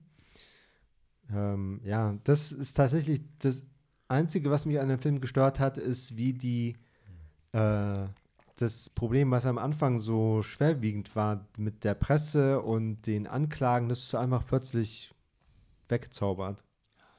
Wann? So gut ist der Devil auch nicht. Ach Doch, he made it all go. Ja. Nee, das stimmt. Also es wird so, also ich glaube, wenn du den Film sezieren willst, findest du viele Loglöcher, Plotlöcher, unlogische Sprünge, komische Charakterentwicklung. Ist aber alles egal. Ja. Und Willem Dafoe ist geil. Ja, ja, wollen wir darüber reden? Ja, dass red, die, sorry, äh, Helena, dass red die- über die Spider-Man. Achso, eigentlich wollen wir darüber reden, dass halt die, ähm, die Hm? Bösewichte au- aus den anderen Spider-Man, also William Dafoe als äh, Mhm. Green Goblin kommt, dann Dr. Octopus und, ähm, nein, nicht, äh, wie heißt er denn? Ähm, Croc. Ja. Doc, ja genau. Ähm, und ähm, Und Croc und Electro. Electro. Ich glaube, Croc ist DC. Ich glaube, der heißt anders. Ja? ich glaube auch, der ist auch anders. Killer Croc ist der, der ist Dr. Connor. Ja, ja. Ich weiß aber auch nicht mehr, ich glaube, The Lizard oder so Vielleicht, heißt er, glaube ja, ich. Lizard Ist und auch The egal. Sandman oder ja, so Ja. dann und aber wollen wir nicht darüber sprechen, dass, ähm, dass Spider-Man ähm, diese, die, äh, diese Bösewichte einfach nicht ähm, töten, Töten möchte, will. sondern einfach sie halt ähm, wieder zum Guten bekehren möchte. Durch die Macht der Empathie. Was- du wolltest so sagen, die Macht der Liebe. ja, ich wollte eigentlich sagen, durch die ja. Macht der Liebe. Ja, gut, das ist, das ist die Voraussetzung, aber but what really does the trick is science. Mhm. Yes. Science. Not Magic, Science. Ja. Ja, Science, Magic, same, Und same. es sind ja auch alles Wissenschaftler. Genau, die arbeiten Also dann sind ja zusammen. Bis auf den Sandman. Und den, Die Spider-Man. ach so, die Spider-Man, ja. Ja, P Nee, Peter, nee, Peter Parker 1, 2 and 3 in the lab Ja. coat Ja, die is sind ja auch- adorable. But Ja, you know, you know, Green Goblin is something of a scientist Scientist. himself. Ja. I know, but Und ja, also, Co- also Connor, Or, Do- Doc Ock und äh, äh, Green Goblin, die sind auch Wissenschaftler. Wer war Der, Connor? Sandman nicht, der Lizardman. Okay. Ja, und der Electro ist doch auch Wissenschaftler gewesen. Nee, Nein, war er nicht? nee, der war, der hat Blueprints getragen und der war Haus, war der Hausmeister? Ich meine, also der war, Und ist nur zufällig in ja, das ja, Becken. ja, da, also selbst wenn er Wissenschaftler wäre, wäre er doch zufällig in das Becken von elektrischen äh, Aalen? Aalen. Ich würde sagen Moränen, aber waren es nicht? Ist ja auch egal. Ähm, der, der, der Punkt ist, ich, der war kein Wissenschaftler. Mhm. Aber die anderen schon. Okay. Deshalb arbeiten sie auch alle zusammen. For Science. For Science. Sie Ja. glauben ans Gute im Moment. Willem Dafoe, hm, das ist tatsächlich was, wo ich, wo ich gespannt bin, wenn ich den das zweite Mal sehe, wenn man sieht, wann der Green Goblin schon wieder böse ist, eigentlich. Oder vielleicht von Anfang an. I don't know. Ich weiß auch nicht, ob ich das so spannend finde, aber hm. Hauptsächlich will ich beim zweiten Mal wieder Rotz und Wasser heulen. Ich fand die Szene, wo er ähm, mit Anzug unter seinem Spider-Man-Anzug ähm, sich bei dieser Frau vorstellt von der Uni-Annahmestelle. Vom MIT. Ja. Ja, Auf der Brücke, ne? Und dann äh, der Außenanzug total zerknittert. ja stimmt. Und dann kommt Doc Ock Ja. und Green Goblin. Und er versucht gleichzeitig mit dieser Frau zu reden und sie zu retten. Und ich, wa- was ich ein bisschen, also wenn es eine Sache gibt, die ich ein bisschen schade finde, aber die auch wirklich einfach unmöglich ist. Ich glaube, wir haben alle den Film gesehen, ohne hart gespoilert zu werden vorher, aber schon mit einem Grundverständnis, worum es in dem Film ging.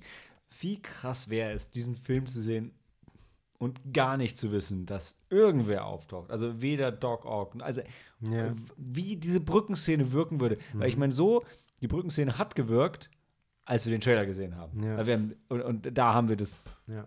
alle gesehen.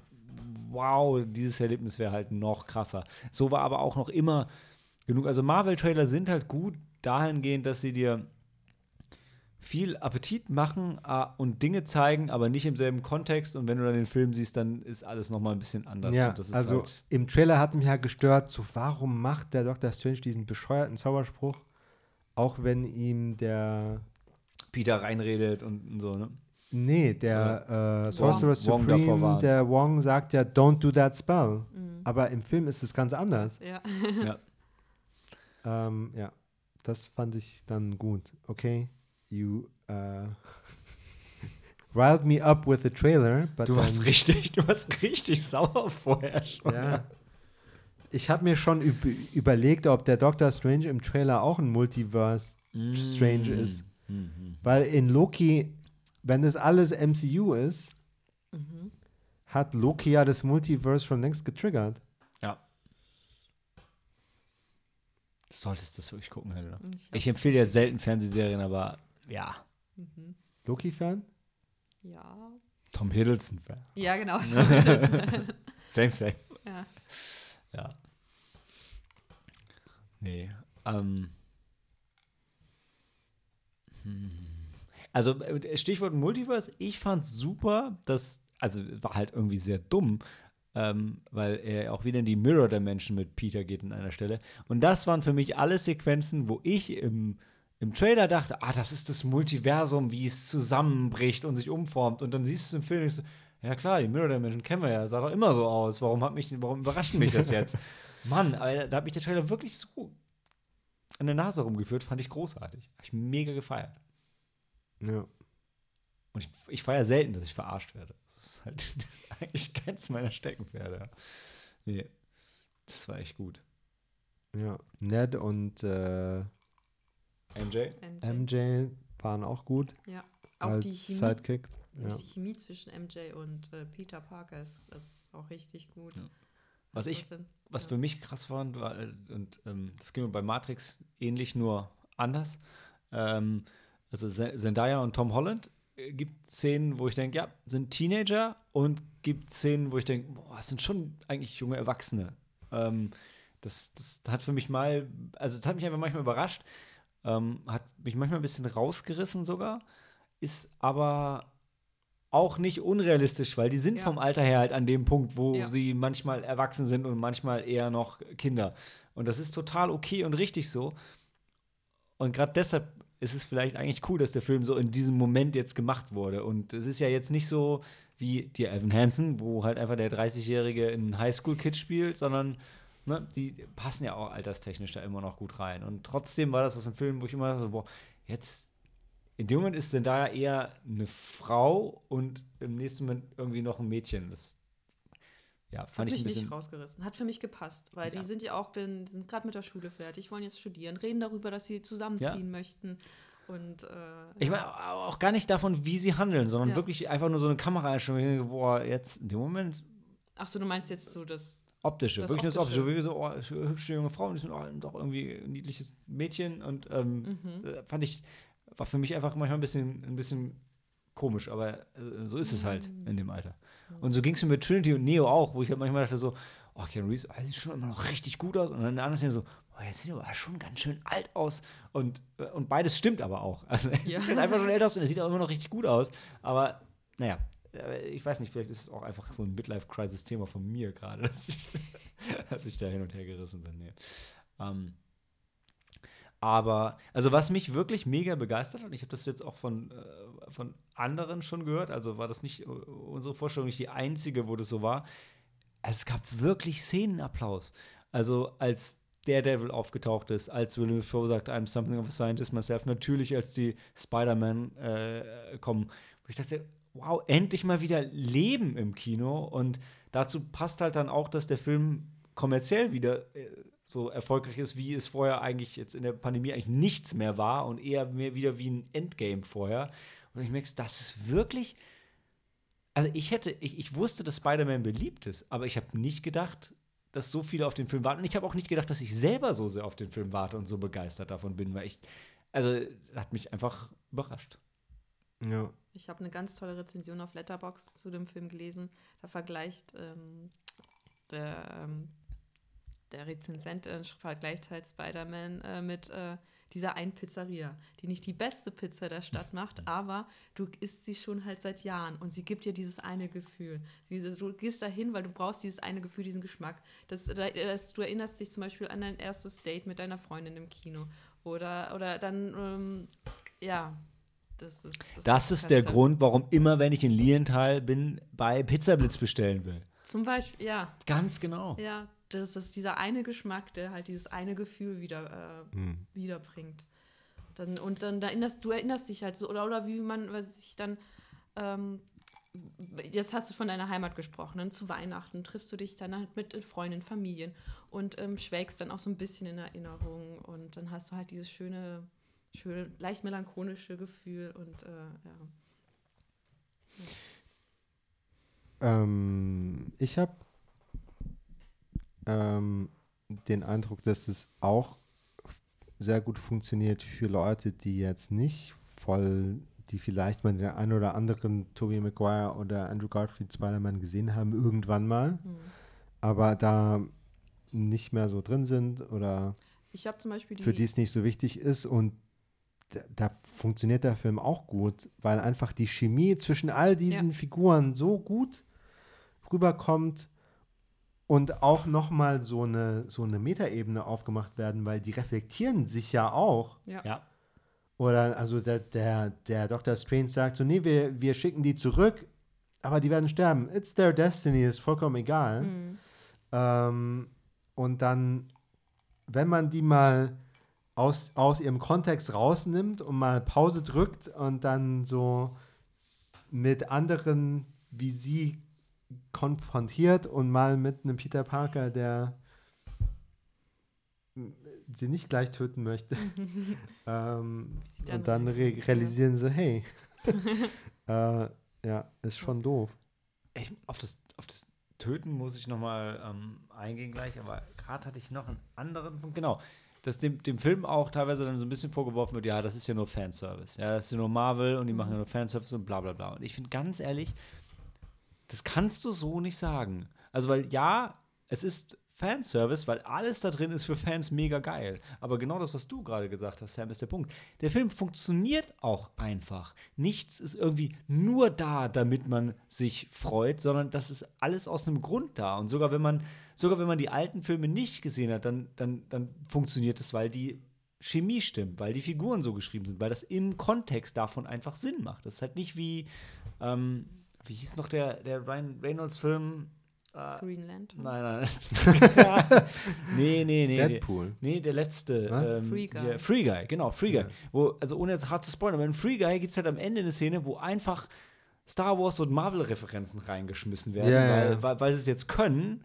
Und das macht halt keinen Sinn, weil es passt nicht zum ganzen Rest vom Film und ist einfach da und es erweckt ja, ist eine witzige Szene, lachst du kurz, aber das ist Fanservice, weil es gibt keinen Grund, warum da auf einmal Caps Schild ist und ein Lichtschwert. Vor allem, weil es, macht es macht auch in der Logik von dem Spiel im, im Film keinen Sinn, weil es vorher ist dieser Kram nie da gewesen. Aber ja, man kann es und sieht gut aus und du siehst es, erkennst es wieder, freust dich vielleicht dann noch kurz, aber es ist halt dumm.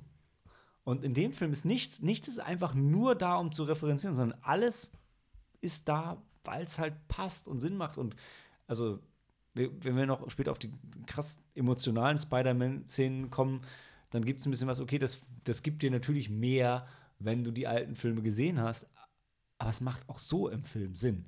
Also wenn, ähm, na, wenn, wenn Garfield MJ rettet, dann ist das eine schöne Szene in dem Film. Aber wenn du den zweiten Garfield-Film mit Emma Stone gesehen hast, dann, dann, dann kommen, dir so, kommen dir so die Tränen an der Stelle und du erinnerst dich, ach ja, stimmt, boah, das war so schlimm. Und jetzt, jetzt kriegt er diesen Moment und wir kriegen diesen Moment. und Aber es, fun es funktioniert auch ohne. Genau, ja, genau. Bis zu einem Punkt. Jetzt nicht vielleicht Ja. so äh, äh, tiefgreifend, aber das, der erzählt ja davon auch genau vorher. das ist genau, was Ja. ich meine, ja. Ja, weil ich kann nämlich sagen, ich habe nämlich die Andrew Garfield-Filme nicht gesehen. Und Andrew Garfield spielt gut. ja, das spielt wirklich gut. Ist auch ein guter Schauspieler. Andrew Garfield ist ein mega Ja. guter Und Schauspieler. ich habe die Andrew Garfield Spider-Filme zum Beispiel gar nicht gesehen. Hm. Also ich, ich weiß halt, was passiert, also ungefähr so. Äh, Und für, wie Sam, wie du sagst, für mich hat es halt funktioniert. Äh, ja, die haben es halt, ähm, er macht das so sympathisch und die Chemie zwischen denen stimmt. Und äh, auch die jetzt äh, referen referenzierte Szene, wie er dann hinter MJ hinterher springt, ähm, das hat eigentlich mir schon gereicht. Ähm, als er sie dann aufgefangen hat, dann, das, das, du siehst das halt in seinen, in, in seinen Augen, in seiner Gestik, wie Mhm. er dann. Ja. Äh, ja. Ich krieg schon, kann schon Ja. direkt heulen. Ja. Nee. Und genauso zum Schluss, also ich meine, das ist dann für, für andere ne, einfach eine Einstellung, ist halt nur eine Einstellung. Ne, wenn, die, wenn die Kamera von den Bäumen anfängt und runter, runterfährt und sie hat am, am, am Grab von, ähm, von Aunt May stehen, dann ist das eine super emotionale Szene für jeden, der die ähm, Tom Holland-Filme gesehen hat. Und, und wenn du aber den Tobey Maguire-Film einfach hundertmal gesehen hast und genau weißt, das ist genau dieselbe Einstellung, wie wenn er am Grab von Onkel Ben steht, dann, dann, dann zieht es dir halt den Teppich unter den Füßen weg.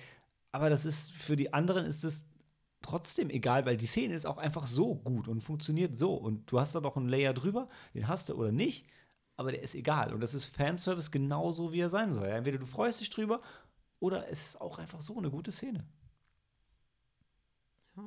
Und du hast ja vorhin noch äh, äh, ähm, gesagt, dass du, dass sich jetzt ein bisschen gestört hat, dass halt äh, Peter Parker und ähm, MJ dann teilweise so erwachsen wirken. Äh, aber, nicht gestört, aber, aber es dich rausgebracht. Aber du dann, jetzt wo du Aunt May erwähnt hast, dann natürlich lässt dich das dann auch irgendwie erwachsen werden. So. ja. Und deshalb passt es irgendwie schon. Und, ja, weil sie werden dann irgendwie auch erwachsen. Boah, was ich meine, wirklich mehr so ab von Einstellung zu Einstellung und auch vor ihrem Tod schon. Also das fand ich irgendwie Okay. nicht eine Szenenabfolge, sondern Ja. wirklich so von Moment zu Moment. Aber das ist einfach dem Alter, in dem sie sind, geschuldet. Und das ist auch, das macht ja auch alles Sinn. Ja. Was noch lustig gewesen wäre, ist eine Multiverse-Version von äh, äh, Aunt May im Rentneralter, aber mit, äh, mit Superhero-Powers. Mit Superhero. Ja, mit, mit Spider-Man-mäßigen Power. Das wäre Multiverse, ne? Da gibt es die, gibt's, gibt's die Variante, wo, wo sie von der Spinne gewinn, gebissen wird. Ja? Ja, ja, Ach so, okay. Das ist keine neue Idee. Marvel ist so Ah. groß, Sam, alles ist schon passiert.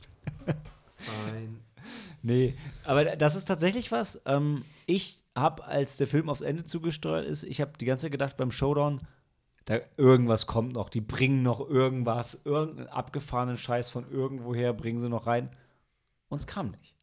Und Der Umriss von Rhino, ja, das hat schon ausgereicht. ich warte noch auf die, ich habe mir noch keine Analyse von den Umrissen angeschaut. ähm, Der ist mir halt als einziger so aufgefallen. Ich habe halt irgendwie gesehen mit so einem Speer in der Hand. Äh, Jetzt, aber der Punkt ist, ähm, haben sie nicht gemacht und war aber, glaube ich, auch wieder gut, weil das ist, was Marvel halt kann und DC immer Probleme mit hat, dieses, wo sie zum Schluss muss noch immer das Riesenmonster kommen. Und muss halt nicht.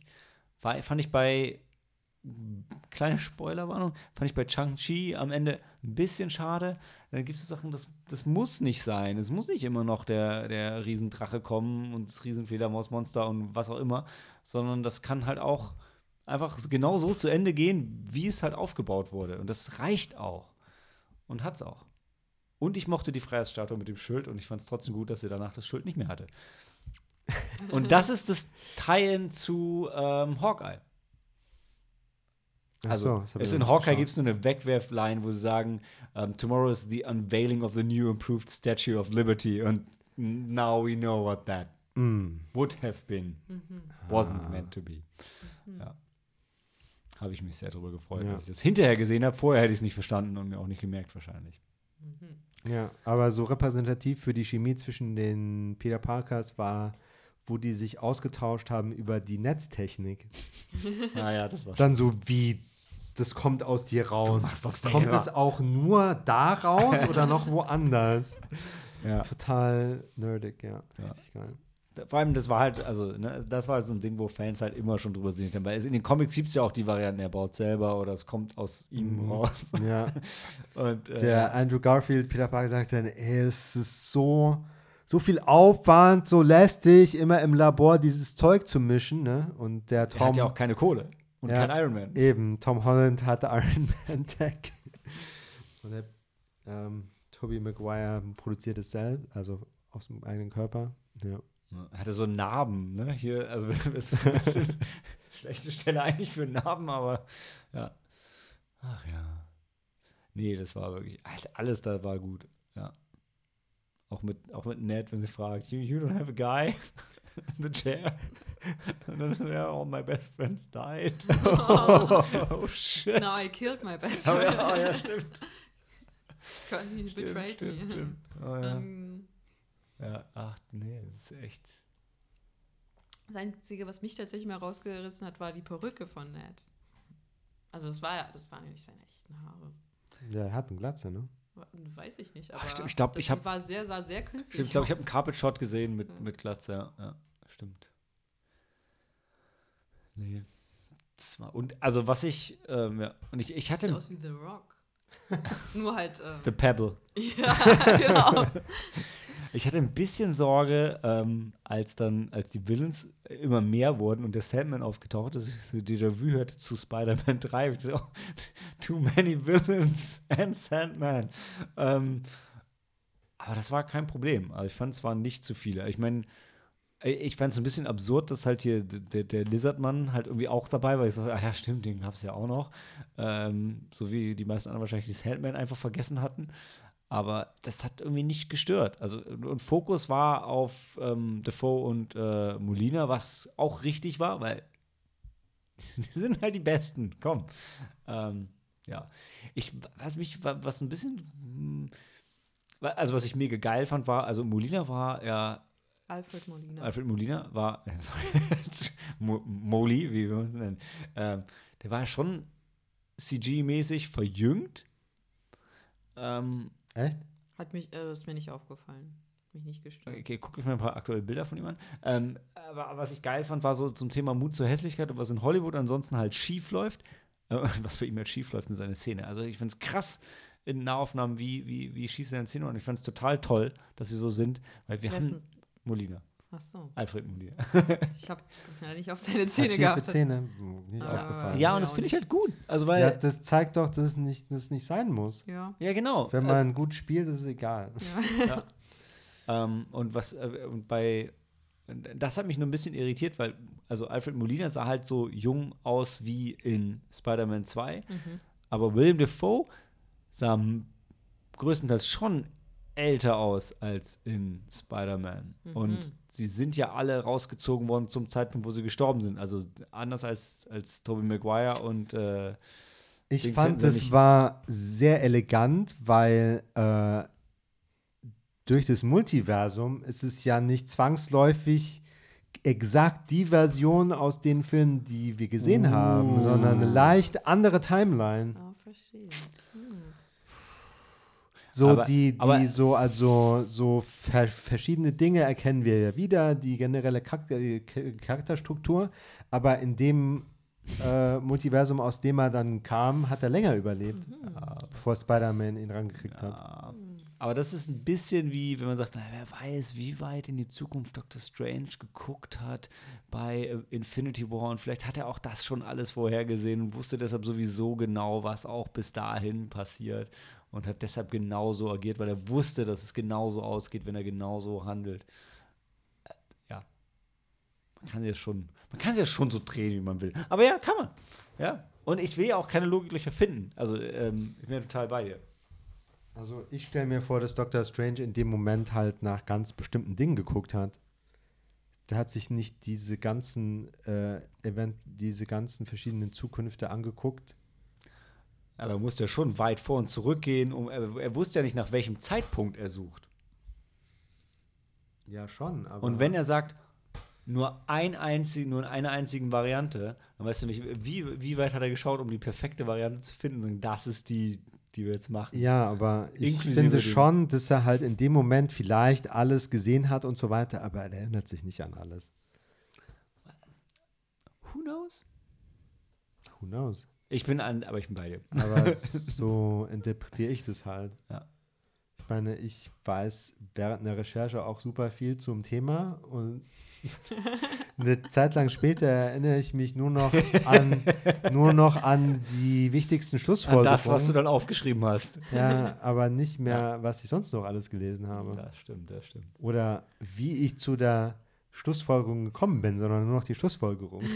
Na, du, da hast du die Referenzen aufgeschrieben. Nein.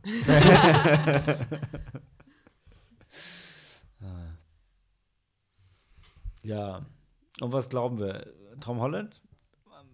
Macht er weitere Marvel-Filme? Nein. Also Marvel, also ich glaube nicht, dass er als beide. Äh, er hat gesagt, dass er sogar mit Schauspielern aufhören will. Ehrlich? Aber dann hieß es wieder, ja, dachte- der macht wieder noch mal ein paar Hätte lieber, hätte lieber Spider-Man-Filme. vor Uncharted auf und nein. Ja, dann hätte er Ich- nicht bei einem Franchise an- neu Ja. anfangen sollen. Ich glaube, der kommt wieder. Ja. Ja, schon. Also er ist 25 So jung. und hat gesagt, wenn er mit 30 noch Spider-Man spielt, hat er was falsch gemacht. Da geht noch was. Wir haben noch fünf gute Jahre Spider-Man vor uns. Also ich, ja, ich, ich also Das ist ein äh, Daniel Craig-Moment. Ja. Ein Ja, Daniel nicht- Craig nee, nach nee, Spectre-Moment. Nee, bei, bei Spectre ist er herausgegangen und hat gesagt, boah, das war nicht so ein geiler Film, damit will ich nicht aufhören. Und das wäre ein Film, um aufzuhören eigentlich. Da war alles richtig. Ja, und deshalb denke ich, dass er Ja, ja, aber, der- aber das meine ich, wenn es ein Daniel Craig-Moment ist, dann müsste er jetzt aufhören. Ja, Nee, ich dachte, der Dan ich dachte, Daniel Craig war, hatte es halt also satt. Der wusste zu, zu dem Zeitpunkt noch nicht, wie der Film wird oder dass er nicht gut angenommen wird, Genau, sondern genau. der ist von der Produktion Aber, aber er ist wiedergekommen, weil der Film kacke war. nach Hause gefahren und Also- hat, hat gesagt, I never want to do this shit again. Er hat gesagt, er würde sich eher die Pulsadern aufschneiden. Ja, genau. oh Gott. Und dann so, oh nee, ja, hat sich Ja. nochmal überreden lassen, ne? weil das Konzept wem? gut war oder weil eine Motivation da war, nochmal leaving on a, on a high note. Genau. Ähm, Aber er wird nicht on higher note. Nee, aber Aber ich, ich glaube tatsächlich, also ich glaube, dass Tom Holland das nicht macht. Also ich glaube, er kommt wieder, nicht weil er einen besseren Film machen will oder weil er das Geld braucht, sondern ich glaube einfach, weil because he's such a nice guy. Ja, genau. Also weil er wirklich sagt, ey, so wenn, wenn, wenn die was machen, was für Spider-Man cool ist und für das MCU und so weiter, ich glaube, dann kommt er einfach wieder, weil es, weil er nochmal uns den Gefallen tun will. und ja, glaube ich tatsächlich. Ja. Ähm, Und, und das, wenn nicht, ist es auch so. Ja. Ich habe mich halt gefragt, wenn keiner sich mehr Spoiler, Spoiler, Spoiler Warning. Wait, äh, wait, wait. about the Do very I need end. to leave the room? Okay. No. Gut. Just Nee, the about. Ja, ich weiß ja nicht, weiß ja nicht, was du wieder für geleaktes irgendwo gelesen Nee, hast. aber wenn der halt, wenn kein, wirklich keiner sich mehr Mhm. erinnert, dann hat er ja keinen Pass, kein Geburtszertifikat, dann hat er ja gar keine Dokumentation. Aber Moment, nicht erinnern oder nicht dokumentiert sind doch unterschiedliche Sachen. Ja, Aber tatsächlich, das ist genau der Punkt, wo halt die Logik kommt. Also, da, das ist, wo du den Film halt für kaputt machen kannst, weil das wird halt nicht ganz funktionieren. Ja. Ähm, Aber ist schon spannend. Und ich glaube aber auch, dass sie das im nächsten Er, er hieß Film. a Smart Boy, er kann das schon. He will Ja. just. ja. Ich meine, er wir können schon mal sagen, er hat einen Mietvertrag gekriegt und ich weiß nicht genau, wie es in den USA läuft, aber ich glaube, ein Credit Record und so weiter brauchst du alles, um einen Mietvertrag zu kriegen. Wenn du so runtergekommen wohnst wie er, you pay, you pay cash, they don't care. okay, still. Ja. Er wird wahrscheinlich weiter studieren. Also, äh, also Stimmt, der hat sich ja die, aber der hat sich nochmal Bücher für das Highschool-Diploma geholt. Ja, Was? How the fuck did you see that? es, da stand SAT drauf, oder nicht? Oder stand da LSAT? Ey, weißt du, da könnte Also auch, in dem Moment- da könnte auch CDF draufstehen und ich wüsste nicht, was es heißt. In dem Moment habe ich halt gedacht, oh, das sind Bücher für das Highschool-Diploma. Das heißt, äh, wenn sich keiner erinnert, erinnert sich auch keiner, that he graduated high school. Ehrlich, Oh. ich habe in dem Moment nur gedacht, uh, jetzt ist er genau da, wo die anderen beiden Spider-Man waren. Jetzt ist, weißt du, jetzt Ja. ist seine Tante gestorben und Jetzt Der ist er im wird College. Pizzabote. In, in seinem, ja, genau. Übrigens, diese Pizza ist mega geil, die wo Tobey Maguire gearbeitet hat. Den Laden gibt es wirklich und die ist richtig, richtig lecker. Oh. Mhm. Ist auch Bill Murrays Lieblingspizza in New York. Ja. So, you should go there. Ja, ich frage mich halt, wann, Ja. wann Ja. When is the window of opportunity? Ich meine, es ist, es ist jetzt ein Sidetrack, aber wenn es aus Kanadas akademischen Kreisen heißt, dass bis 2013 dort Diktatur herrscht, Right-Wing Dictatorship, 2013? 2030, Ach so. Wo? Muss man vorher nochmal dahin. Ja, zwischen Covid und äh, Ja. Diktatur. Ja. Genau. Ach so. ja. Okay, let's, wir waren gerade so optimistisch. Ähm, let's keep. You keep made it me think about going back to New, to New York and not being able to. I'm sorry. It's okay. Sam, ich muss sagen, sie haben auch leider nicht die New Improved Statue of Liberty. It's still the same. The shield Du meinst, ich kann nicht die Drehorte besuchen? Die Drehorte kannst du. Ganz ehrlich, ey, Aber also, nicht so, wie sie im Film waren, okay. Ja, stimmt. Du wirst, ja, auch die Hawkeye-Plakette wirst du nicht finden. Aber du kannst einfach in Central Park gehen. Das, da hast du schon das, den meistgedrehtesten Park der Welt. Ja. In der meistgedrehtesten Stadt der Welt. So awesome. Ja. Ähm, Was mich mega genervt hat, ist der zweite, der die After-Credit-Szene war nichts anderes als ein Trailer für Doctor Strange 2. ja, ich war, du, du bist richtig sauer geworden. Du hast sogar Low effort, anyone? Like, Weißt du, give me your die, die unique haben, scene or die go haben home. halt ihre Energie in das gesteckt, was Ja, wichtig ist, genau. den Film. Und dann haben gesagt, okay, ähm, Was erwartest du denn noch? Okay, wir danach? können- ja, dann lass es doch bleiben. nein, ich wollte, ich wollte gern diesen Trailer da sehen. Also ich, Dann gucke ich mir den irgendwann selbst an oder ich im vor einem Kino. anderen Film. Wo ich, weiß, dass Trailer kommen und ich nicht verstehe. Du hättest doch auch gehen können. Niemand zwingt dich, den, Hinterrücks. Ist, niemand zwingt dich, den zu gucken. Nee, aber da kommt eine Szene so, oh cool, die After-Credit-Szene fängt an und dann Schnitt, nächste Szene, Schnitt, nächste Szene und bevor du realisierst, was abgeht, ist der Trailer vorbei. Das haben Trailer also so du hast an bei dem. Trailer hast du mega realisiert. Also der war so lang Ja. Und dann noch länger. Also ich verstehe alles, was du sagst und es stimmt auch alles. Die Sache ist, Und es ist mir aber der, egal, ich habe mich trotzdem gefreut. der Trailer hat so viele schnelle Schnitte, dass dieses Psych dieser psychologische Effekt, äh, über den so viel geschrieben wird, dass ähm, der visuelle Instinkt, der, der Jagdinstinkt wird getriggert durch kurze Schnitte und dadurch wirst du abhängig. okay. Aha. Mhm. Und? Bist Weil du, bist du abhängig? wenn du irgendwie in der, Nat in der Natur bist Ey, und ich- gejagt wirst, Ja. potenziell, bist du so äh, trainiert, instinktiv auf äh, visuelle Veränderungen. Ja. Ne? Und da guckst du dahin und dann ist deine Aufmerksamkeit erstmal getriggert. Mhm. Ähm, wenn sich im Gebüsch irgendwas bewegt, ne, dann Pause, hingucken, was könnte das sein? Mhm. Und wenn halt jedes Mal, wenn du Film, äh, äh, Kino oder Fernseh schaust, Mhm. Bei jedem Schnitt wird dieser Instinkt getriggert, dass du nochmal, oh, jetzt ist was Neues da, jetzt muss ich hingucken. Instinktiv. Aha. Aber ich als Frau bin nicht betroffen, weil ich keine Jägerin, sondern eine Sammlerin bin. Nee, äh, das ist der Instinkt als Gejagter, so. als potenziell gejagte Okay. Person. Mhm. Trotzdem. Also spricht er mich dann doch eher an. Und dann ist es schwierig, wenn ein Trailer mal losgeht und du irgendwie schon müde bist und so, dann lässt du es irgendwie über dich ergehen und hinterher Ich Hast habe schon dich? alles vergessen. Ich habe alles vergessen, bis auf den Goatee von Evil. Aber die haben beide einen Goatee. Okay. Hm, The shaggy longer goatee of Evil Strange. Ja, Ja. okay. Das ist das Einzige, was ich behalten habe. Ich habe diesen, diesen, diese lange Kamerafahrt über dieses ähm, Feld. Ich weiß nicht, in meinem Kopf sind es Pfirsiche, aber ich glaube, es waren auf jeden Fall irgendwelche Fruchtbäume. Und dann, dann war da Wanda und hat, hat was Ah, gepflückt. ja, ja, ja, genau. Ah, Apfel, Ja. vielleicht waren es auch Apfel. Post WandaVision Wanda. Ja, ach Ja. so, ja, ja. ja. Ich glaube, das waren Apfelbäume. Ja, wahrscheinlich waren es Apfel, Pfirsichbäume. Was, was nicht zusammenpasst mit der Wanda, die wir in der Post-Credit-Scene von WandaVision sehen. Das ist halt eine andere, da war es halt in dieser Hütte.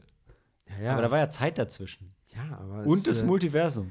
Ja, es macht neugierig, was, was ist passiert, dass sie da wieder runtergekommen ist.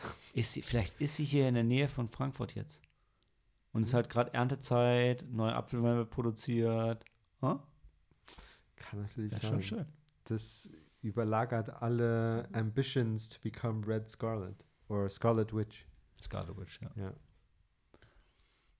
Außerdem gibt es eine Agatha-Serie. Ich freue mich drauf. Du musst auch die auf Wonder äh, wirklich Wonder Vision. Das sind immer nur sechs Folgen und ich mache nie Werbung für Serien, aber guck die Marvel-Serien. Spul jetzt mal bitte 10 Minuten zurück. Oder 20. Ja. Ja. Warte, 20 Minuten zurück. Soll ich? Da hast du Werbung für. Ja, ich äh, weiß. ja. Ja, ja, okay, jetzt verstehe ich, was du meinst. Ja, Nee, aber generell Fernsehserien sind nicht dein Ding. das stimmt. Und jetzt redet Sam von mir, mit mir. Ja. Ähm, ja, ist halt nicht so einfach, wenn ich gerade Helena sage und, und äh, alles gut. Ähm, so, haben wir noch was bei dem Film, wo wir das beschweren wollen? Wir, jetzt, wir können ja eh keinen Film mehr gucken, ist jetzt schon zu spät. Ja. Ähm, was? Hab Ist ich die, auch nicht ist, erwartet. ist die Reaktion, wolltest du eh nicht oder ist die Reaktion, wieso spät? Nee, ihre Reaktion I, I told you so. Äh, Der Punkt ist, aber die letzten Aufnahmen gingen dann immer recht fix, ja. Mhm. Ich weiß nicht, der hat mich. äh, Wobei, äh, also nee, stimmt auch. Also Sam war ja auch dabei, aber irgendwie hast du dich letztes Mal hast du nicht so sehr in Rage geredet zu den Filmen. Die Ja. waren dir halt egaler. Ja, wir hatten halt jetzt hier zwei, ähm, die sich gerne über äh, Plotdetails, die sich in Plotdetails nach Erzählungen verheddern. Stimmt. Ja, stimmt. das stimmt. Ja. Ja, Ach, das war, was ich so anstrengend fand. Jetzt weiß ich es wieder. Und wir hatten keinen am Tisch, der gesagt hat, boah, können wir jetzt mal mit der Aufnahme aufhören? Das ist jetzt langsam vorbei. Ähm, Ja. Nee, haben wir noch was zu hm, No Way Home? Haben wir alles? Ich glaube. Ja, Elektro war ein bisschen, war nicht so, so geil dargestellt. Also ich fand weder zu den Stärken, also zu den wenigen Stärken aus dem zweiten Spider-Man-Film, also was hauptsächlich Ja, Jamie Foxx war so ein bisschen unmotiviert. Hm? ich fand, er hat einfach nicht so richtig geschauspielert. Also er schien so ein bisschen vergessen zu haben, wie er Elektro, also wie Elektro war in dem zweiten Spider-Man-Film und hat einfach irgendwas gemacht. Ich weiß es nicht. Ja, ja. Deshalb hat es für mich funktioniert. Ja, macht auch, äh, es war auch nicht schlecht, es war ein bisschen out of character, aber Sam hat es jetzt eh schon gerettet mit, oh, Multiversum, kommt halt aus einem anderen Multiversum, wo er ein bisschen anders ist. Ähm, ich hätte mir tatsächlich, auch wenn ich, auch wenn viele das nicht so feiern, ich hätte mir zumindest eine Szene gewünscht, wo sie nochmal so richtig diesen Elektro-Soundtrack ausspielen, weil das fand ich geil. Also Audio, audiovisuell, aber hauptsächlich Audio. Weil in, in, in, im, zweiten Spider-Man gibt es äh, gerade eine Schlussszene, das wird immer, das baut sich immer auf, wie Elektro stärker wird und dann hörst du halt seine Gedanken in so einem Dubstep-Soundtrack über die Blitze, die er verschießt, so und es wird zu so einem Amalgam aus Soundtrack und Bild und Ton. Und das, das fand ich schon geil produziert. Und ich hasse Elektromusik, aber das war richtig krass und war für mich so das, das, das Krasseste an dem Film, also neben dem äh, Tod von Emma Stone. Aber ähm, ja, das war mega, das hätte ich mir auch noch mal gewünscht. Und ich, die haben es so ein bisschen gemacht und ist auch okay, es reicht auch, aber naja. Aber ja, Jamie Foxx war halt einfach nicht so. Der ist eigentlich so ein geiler Schauspieler, aber vielleicht ist er halt nicht so geil wie Alfred Molina und Willem Dafoe. Ja. Pech Ja, gehabt. hat sich ein bisschen zurückgenommen. Und ja. Also zurückgenommen, du bist Gentleman. Ja. dieses Gentleman. Naja. Ich mochte die Szene, it's like, I was bitten by electricity. Ja, that'll do it to anybody or for anybody. Ah, ja. Ja, er mein- auch die dümmste Geschichte. Er war ja auch. Ja, ich wusste es nämlich nicht. Ich dachte, okay, äh, meinen die das jetzt ernst? oder jetzt Es halt, wenn du es im Film siehst, ist es ein bisschen glaubwürdiger. Ja. Ähm, Aber es war doch schön, als er dann nochmal mit ähm, seinen Peter, seinen Spider-Man kennenlernt, ohne Maske und dann zu ihm noch meinte, ich dachte immer, du seist schwarz oder das war ja die Boy. Into the Spider-Verse-Anspielung wegen Ja. Miles Morales. Ja, es gibt bestimmt auch irgendwo schwarzes Spider-Man. Ja, aber er, hätte von mir aus auch noch zum Guten bekehrt werden können, so richtig. Also, weil irgendwie, also wenn es einen gab, der eigentlich einfach nur ein Trottel war, der geliebt werden wollte, dann er. Und die anderen waren schon so ambitious Scientists, die dann, wo dann irgendwas schief ging, aber er war einfach nur ein ungeliebter Trottel, der dann auf einmal Macht hatte und dann dadurch ausgeflippt ist. Und ja, also. Okay. Hey. Äh, ein gutes Schlusswort. Nee, nee. Nee, Babyphone ist nicht ruhig. Okay. Aber wir haben auch eigentlich alles, oder? Ja. Also Leute, nochmal frohes Neues, Handy aus und Film ab.